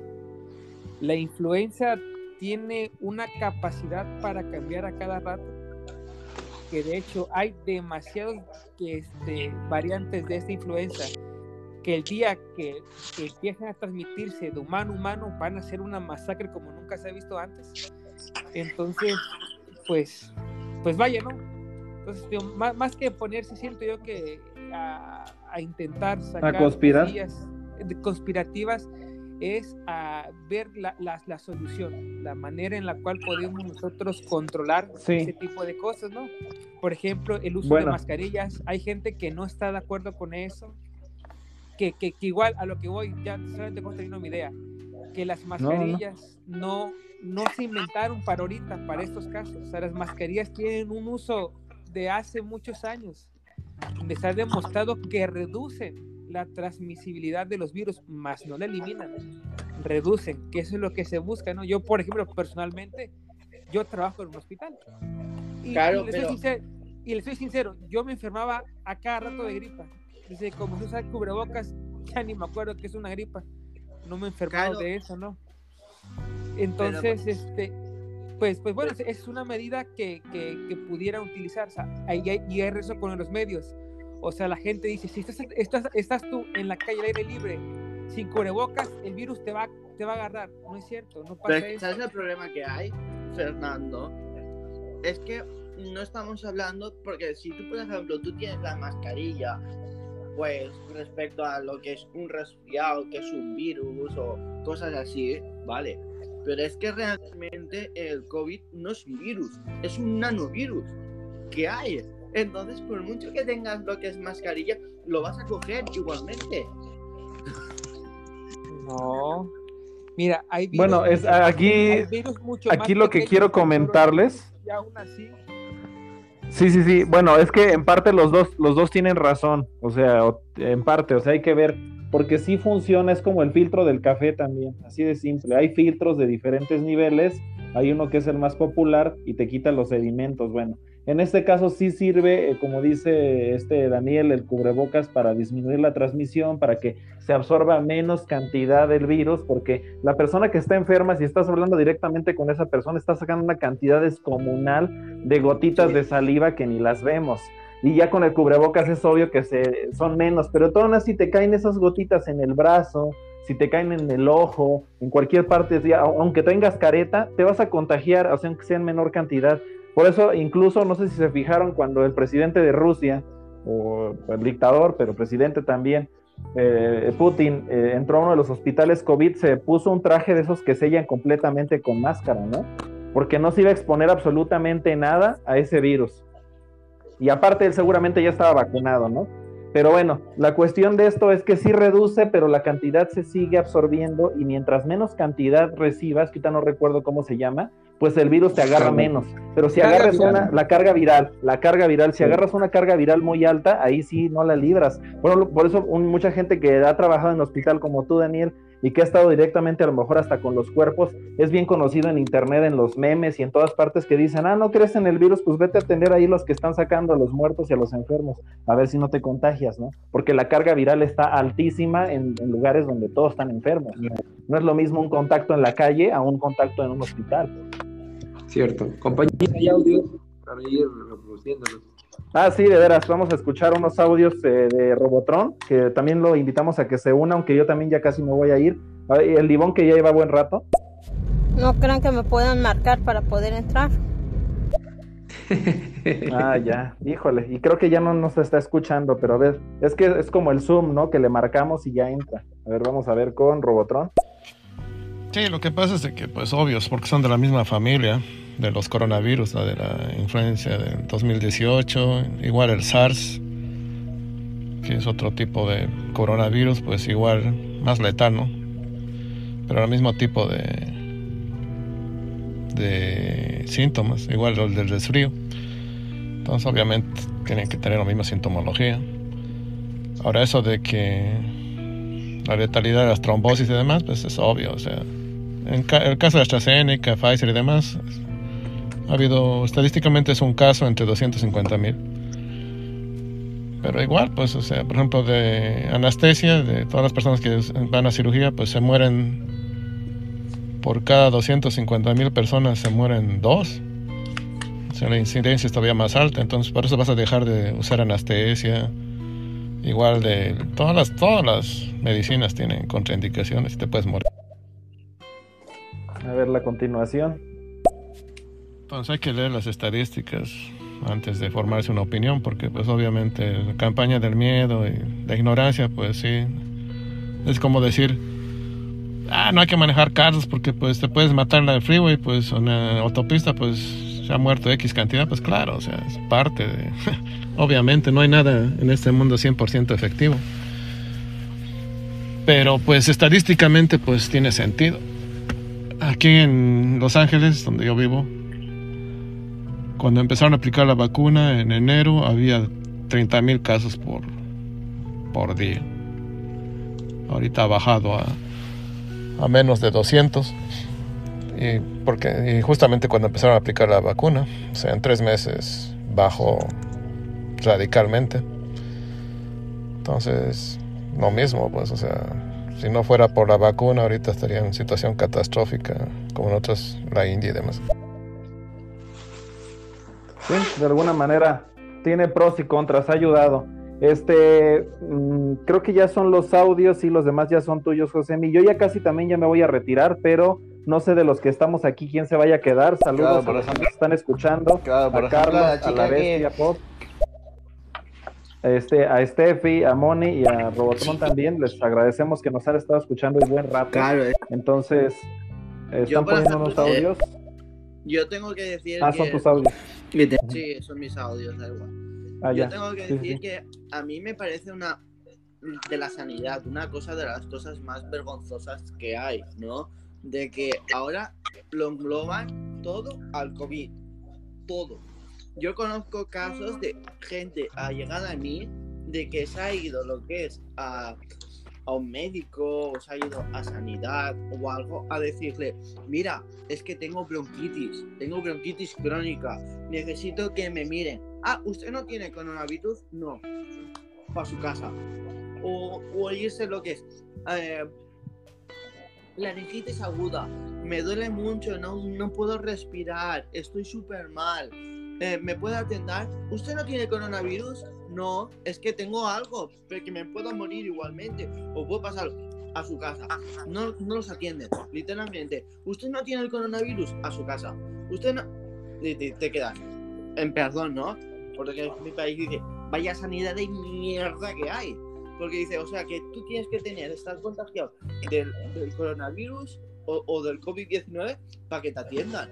Y las otras personas que tienen cáncer o bronquitis o pulmonía o bronquitis o Sí, faringitis o cosas, no las atendéis. No tendría Cierto, que ser así. Mucha Sí, gente totalmente cierto. es que te lo digo porque están robando a, a todas las personas que mueren, porque yo no me creo, sinceramente te lo digo, yo no me creo de que a lo mejor en un mes, un, un ejemplo, ¿no? Dos millones de personas, que mueran dos millones de personas simplemente por COVID, no me lo creo. Quieren englobarlo todo a que sea el COVID, por lo que está pasando. No significa, dice, de esas dos millones de personas que se habrán muerto, habrá por COVID, pero también habrá por lo que es bronquitis, por cáncer, por faringitis, por cosas así. No englobéis todo esa cifra a una cosa. Aunque te digo, te digo una cosa. Josemi. Aunque te digo una cosa, Josemi, aquí en México, este, y te digo que no sé, los que nos estén escuchando también o en sus países, ha habido una cantidad gigantesca de contagiados y de muertos que a mí me ha tocado verlos como han desfilado ahí, como les comentaba antes. O sea, muchos, muchos han muerto, incluso otro. Tengo un amigo que es peluquero aquí con el que platico mucho y él, los peluqueros se enteran, no sé cómo les digan, barberos, se enteran de mil cosas porque pues atienden a mucha gente. A él también le pegó, obviamente, pero bueno, no, no lo mató. Y este, a él le afectó el riñón. Es que a cada persona le afecta diferente. Pero bueno, a otra persona que tenía otro problema médico, un varicocele o algo así, fue al hospital y se contagió y se murió de eso. Vacunados también que tenían la primera dosis se contagiaron y se murieron de eso. No vamos a exagerar, pero aquí en México eh, las cifras que se dicen oficialmente, todo mundo sabemos y cualquier mexicano que nos escuchara también pudiera decir, sabemos que son cifras que están disminuidas. Por las elecciones dijeron, no, ya no hay contagios, ya no sé qué, y sí había, seguían los hospitales llenos, seguían muriendo gente, pero decían que no por lo de las elecciones, porque era algo político. Ahora que ya terminaron las elecciones y otra vez está repuntando todo, van a volver a cerrar muchas cosas. Y, la, y, lo, siguen muriendo porque yo los veo cómo, cómo se mueren, me entero de quienes están muriendo. Y pues sí es cierto que mueren de diabetes, que mueren de infartos, que mueren de mil cosas, pero ¿cuál fue la gota que derramó el vaso? La COVID o el COVID, eso fue lo que terminó de matar a gente que ya de por sí estaba enferma y por no tener suficiente dinero se murieron de eso. Entonces las cifras aquí en México son fácil como tres veces mayores a las oficiales. No sé en sus países, la verdad. Y creo que te quedas corto, ¿eh? Yo también soy de México y te soy sincero. O sea, aquí en México tienen reportado creo que 2 millones 500 mil este, contagios positivos. Pero la realidad es que deben ser alrededor de 30, 40 millones que hemos tenido en todo el país. Porque según una época, el año pasado, lo que fue julio a septiembre, que me tocaba ver cómo sacaban por costales a la gente, ¿no? Y, y algo bastante cierto que menciona eh, aquí el brother José, creo que es español, Sí. que, que esta, esta, esta, pandemia nos ha enseñado dos cosas. La primera es que no sabemos manejar situaciones críticas en cuanto a sanidad. porque como bien mencionaba, o sea, hay gente que no las atendía en los hospitales si no era COVID. Entonces se olvidó mucho a esas personas y de una manera indirecta, pues también sufrieron las consecuencias, ¿verdad?, de esa crisis sanitaria. Y la otra cosa que también hemos aprendido es que tenemos que tener una vida saludable. Porque si bien es cierto que la gente que aparentemente esté saludable también ha fallecido, pero el riesgo es mucho más bajo. Entonces, creo que desde ahorita eso nos tiene que estar preparando, ¿no? Para que cuando enfrentemos una situación todavía más crítica, como yo les comentaba hace un rato, una influenza, cuando empieza a brincar de humano a humano, va a ser una cosa que como nunca se ha visto antes. Y ahí sí, pues cuando es como que nos tenemos que preparar para algo más grande que vaya a pasar. Entonces creo que este es el momento de, de tomar cartas en el asunto, agarrarle seriedad, darle un buen sistema de salud a cada país, cosa que no es fácil, ¿verdad? No es fácil. Ah, de hecho, de lo que decías, muy bien, muy buen aporte, Daniele, la verdad que felicidades.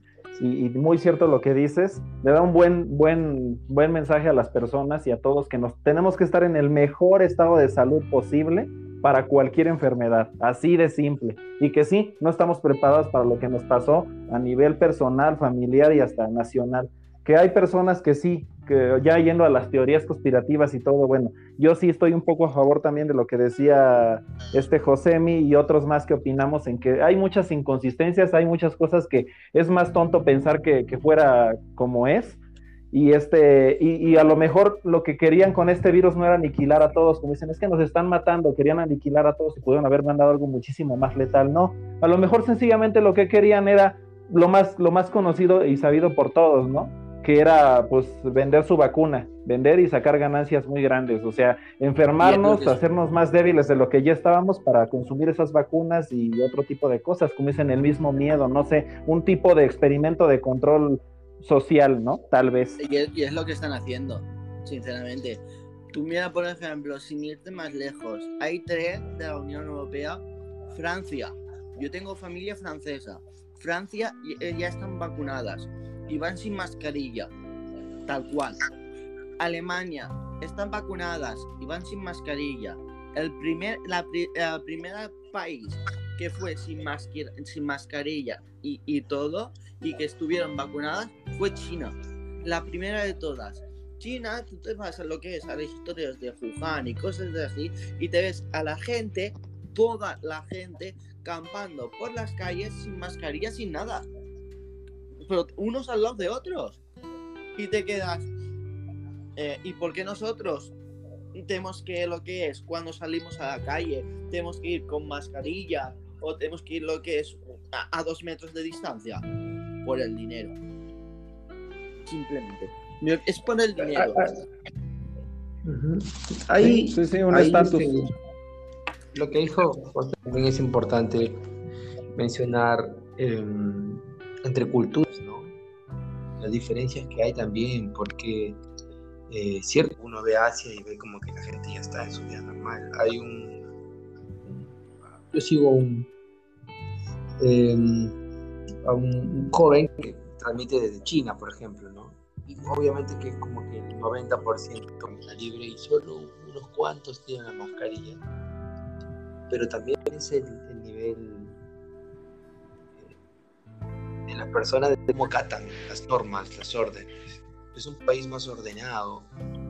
Entonces, esas cosas también van marcando una diferencia, ¿no? Acá en, no sé si en España cómo fue, pero acá en, al menos en mi país, en Perú, fue todo un tema, ¿no? La gente al inicio, bueno, como que se cerraron, pero luego ya no querían salir, ¿no? No necesitamos trabajar, y que esto, y la gente salía, y había que, la policía está detrás de ellos, eh, mucha gente vive en pequeños espacios, con muchos familiares, en, otros países, por ejemplo, en Asia viven solamente dos, tres personas, entonces hay todos unos factores también sociodemográficos que de salud, de costumbres, ¿no? que marcan una diferencia de cómo salir de, una, de un problema, de una catástrofe. ¿no? Japón fue su, eh, el tsunami y el, y el, terremoto, pues rápido se salió de ese problema. La gente es ordenada. En muchos países cuando hay una catástrofe, gente se desordena, sale a laquear, se desespera. Las entonces, estampidas. Sí. es una manera que se marca ¿no? el orden, la cultura.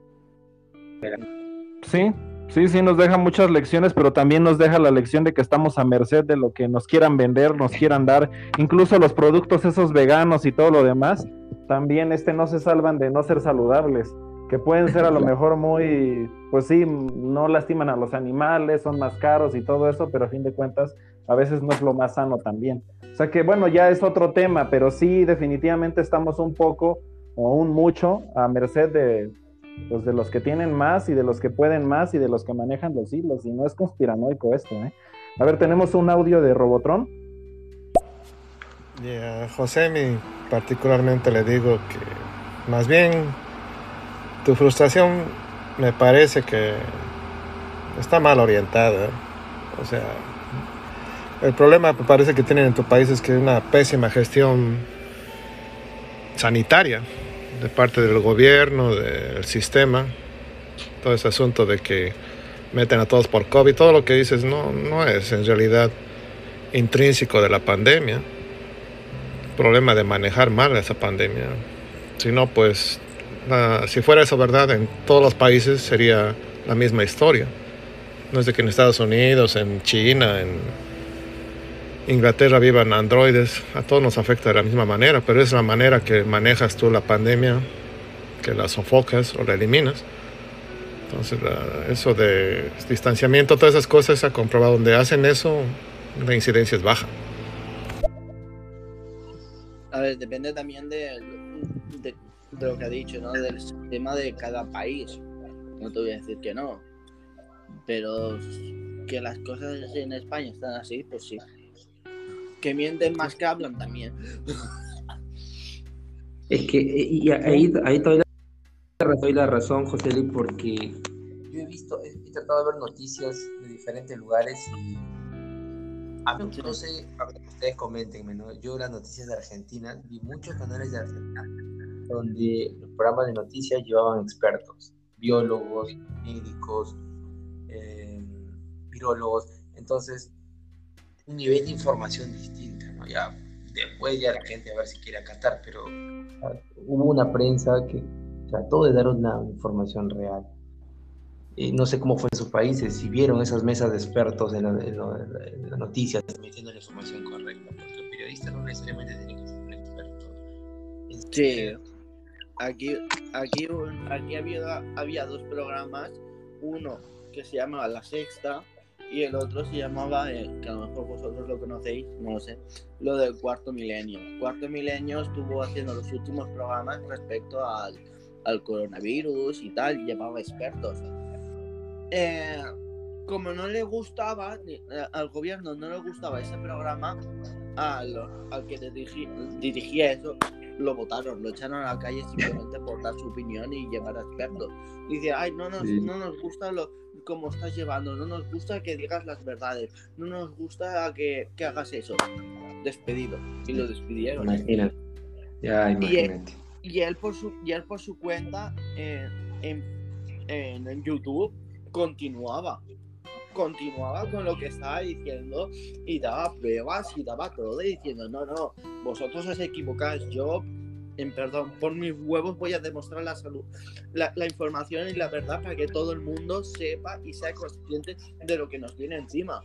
Y al final, después de que todo lo que él dijera de, se demostrara que era verdad, lo llamaron y le pidieron disculpas públicamente. Y él, y él dijo, ah, sí, ahora, ¿no? Ahora. Ahora que dice que sabes que lo que yo os había dicho tiempo atrás y antes de que pasara lo de las pandemias y todo, que yo os estaba demostrando que yo tenía razón, ahora me venís a, a pedir disculpas depu- después de todo esto, pues va a ser que no. Os podéis meter las disculpas por donde yo os diga. No sé qué opinas, este Daniel Enríquez, también pues tú eres de México. ¿Cómo ves la gestión de salud aquí en México? ¿Cómo estuvo? ¿Qué te diré?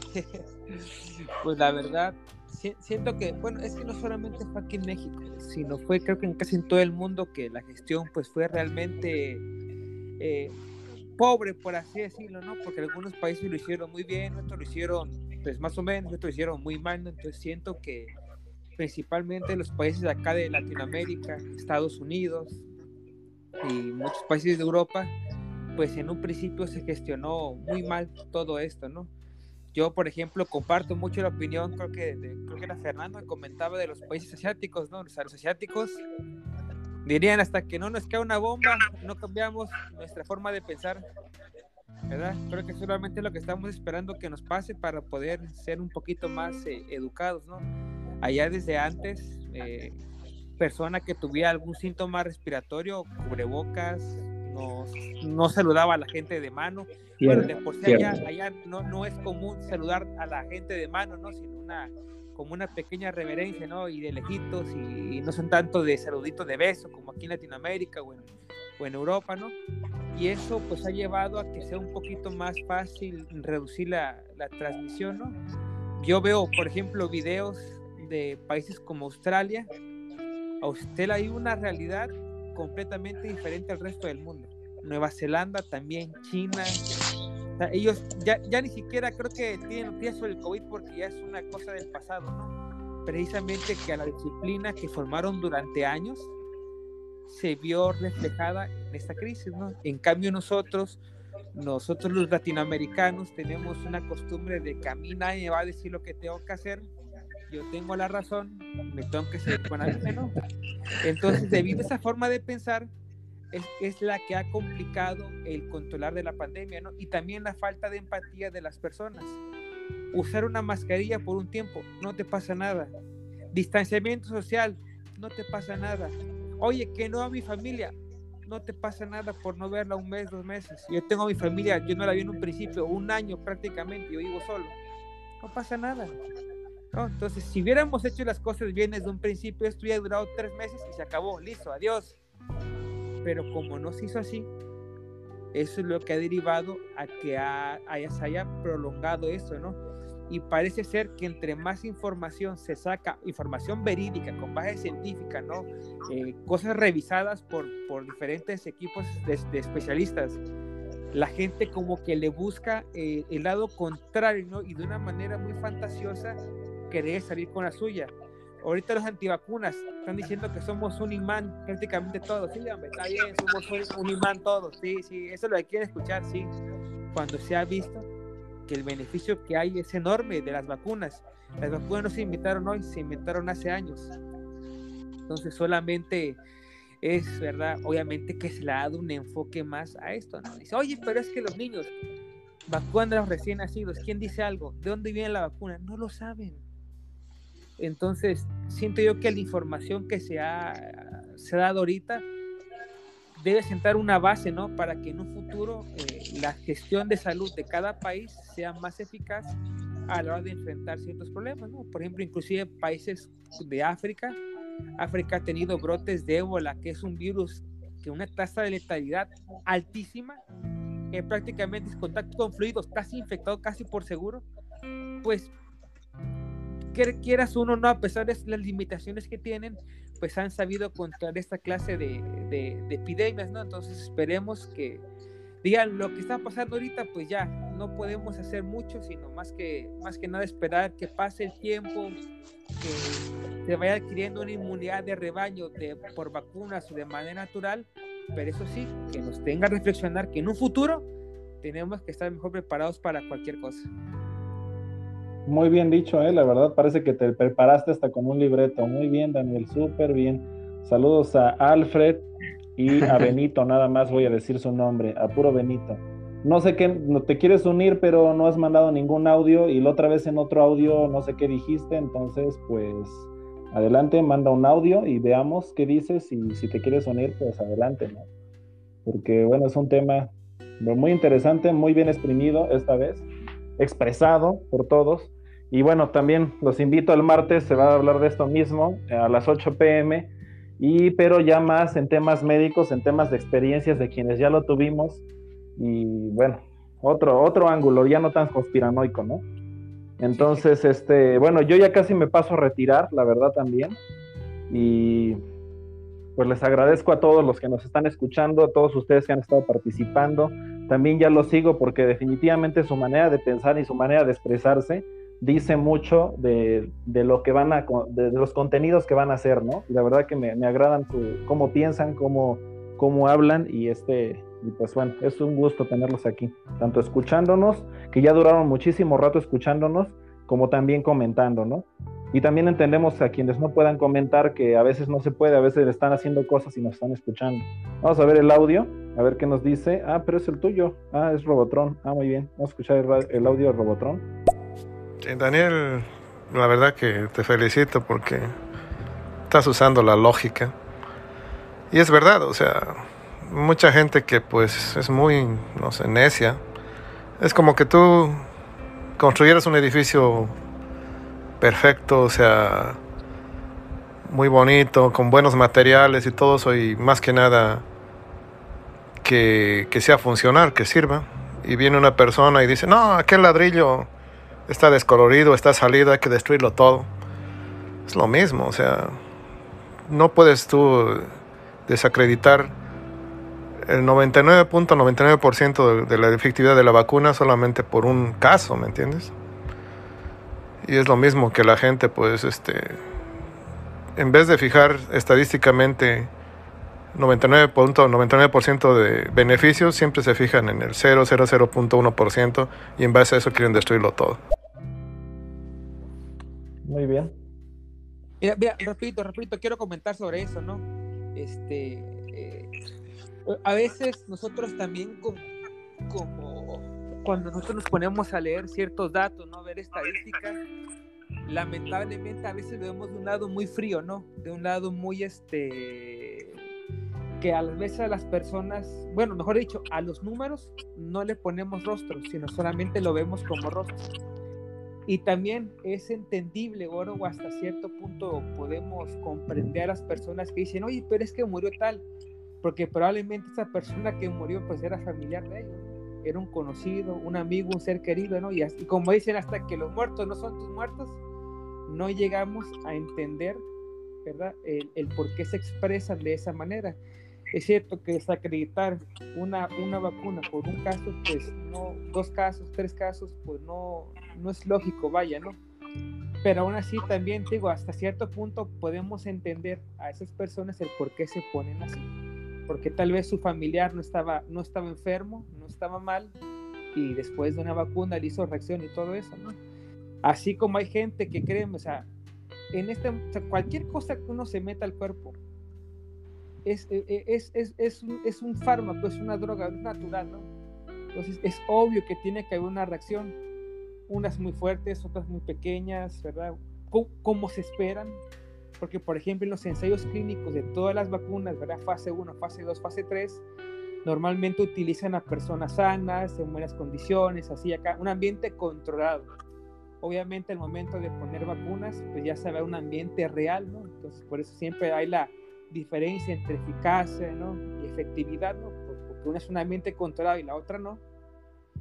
Y pues, pues bueno, hasta tomar agua en exceso nos puede matar de alguna manera u otra, ¿no? Entonces, pues hay que, hay que también ser realistas, ¿no? También no poner la esperanza eh, por completo, ¿no? En que la vacuna nos va a sacar solución, porque también no, no es lógico pensarlo, ¿no? O sea, yo, por ejemplo, aquí tengo el caso, ahorita, en el día de hoy, ¿no? Una amiga mía, 30 años, está, está mala, ¿no? Por, por COVID, o sea, no, no está grave, pero sí se la ha visto con 4 o 5 días de fiebre de casi 40 grados, cansancio, mucha diarrea, ¿no? Y su mamá fue vacunada, ¿no? Con ambas dosis de Pfizer y su mamá está como si nada, su mamá con 70 años, hipertensa, eh, vaya, lo que tú le, quieras poner, artritis, ¿no? Entonces, y, no le pasa nada. Entonces ahí pues es un caso, ¿no? Que se demuestra que las vacunas funcionan. Pero bueno. Muy bien, Daniel. Muy, muy bien. Yo lo que quería decir también es que hay que tener un punto de vista equilibrado, no hay que ser extremistas, hay que ver todos los ángulos, hay que escuchar todas las opiniones y ya nos formamos nuestro punto de vista y como decía Robotron también hay que informarnos. Claro que las fuentes las fuentes hay que analizarlas con lupa y con mucho criterio porque a veces también, como dicen, hay medios que son muy exagerados, son amarillistas o lo que sea, y también, este, pues sí, hay que ver todo, todo, todo, hay que analizarlo a fondo y ya nos tomamos una opinión y claro que tenemos derecho a compartirla aquí en cualquier medio. Yo pues casi ya me paso a retirar, los invito a que escuchen este audio y otros más que ya tengo en Spotify, en podcast, o sea, ya si los buscan en Google Podcast también están. Entonces, también los invito a que hagan contenido y los voy a estar escuchando y siguiendo en la medida en que los pueda escuchar. Les agradezco mucho a los que ya nos escucharon un buen rato, como Carlos y la Bestia Pop, Robotron, Moni, Antonia, que acaba de ingresar. Entonces, muchísimas gracias. Yo por lo mientras me retiro. No sé si quieren que le deje también a alguien de administrador para que sigan con el tema. Y este, y los voy a estar escuchando, pues lo voy a subir a, esa plataforma de podcast. Este, yo pues igual, igual este, me retiro, ¿verdad? Solamente ya entré a la aplicación de 10 scrolling, encontré la conversación, pero la verdad sí estuvo muy, muy interesante, ¿no? Y, y pues disculpen haber interrumpido, ¿no? Pero, pero muchas gracias, ¿no? Por, igual por, por darme la oportunidad de expresarme, ¿no? Y pues esperamos que de alguna manera u otra nuestra lluvia de ideas pues irá siempre para, más que nada, aumentar este nuestra, nuestro conocimiento, ¿no? Y siempre escuchar diferentes puntos de vista nos lleva, nos lleva a buenas decisiones, ¿no? Entonces igual me retiro, que pasen buenas noches, mucho gusto. Excelente, ya te sigo también, este Deni, Daniel, y también este Josemi y también Fernando Calderón, y también a los que nos están escuchando, también, ya los sigo, Antonio, ya te sigo. Bueno, este, pues sí, hacemos diferente contenido, habrá contenido que les agrade, habrá contenido que no, si tienen tiempo lo escucharán y si no lo pueden escuchar offline, como les decía, por las plataformas de podcast, Spotify, Google Podcast y otros más. Que pasen una excelente noche, no sé, este Josemi y este y Fernando, si se vayan a quedar, les paso a alguien este, eh, los Yo pongo de administradores. Me quedaré un rato más. pero estás de administrador, entonces ya me voy a salir y que pasen una excelente noche. Muchísimas gracias y bueno, también los invito a, si se pueden conectar mañana a las diez y media, voy a enviar un, este, voy a hacer un live pequeño, un, un live corto, pero hablando de las quejas y sugerencias de la aplicación de estéreo y se lo voy a hacer llegar por correo a, pues, al desarrollador, a ver si lo escucha, a ver si lo ve. Y pues si hay mucha participación, aunque sea un audio de 30 segundos, ¿qué les parece? ¿Cómo está funcionando la aplicación? ¿Qué echan de menos en la aplicación? Pues no estaría mal que se pasaran por ahí, dejaran un audio o hasta participaran brevemente y ya. Y este, y pues lo hago llegar a ver si mejora la aplicación, que ya no tenga ciertos bugs y lo de la monetización y muchas cosas que pueden mejorar la aplicación, como lo de una pizarra. Bueno, hay muchas ideas en las que pueden mejorar la aplicación y ojalá nos escuchen. Entonces, bueno, solamente se los dejo. Me paso a retirar igual que este que Daniel y muchísimas gracias por escucharnos y también a los últimos que se están metiendo, a Moni Sam. Saludos a Diana y bueno, nos pueden escuchar este diferido en los podcasts, nos pueden escuchar aquí también. Este ya una vez haya acabado la transmisión y pues muchas gracias, buenos días, hasta luego. Gracias. Nos vemos. Saludos, saludos. Hasta luego.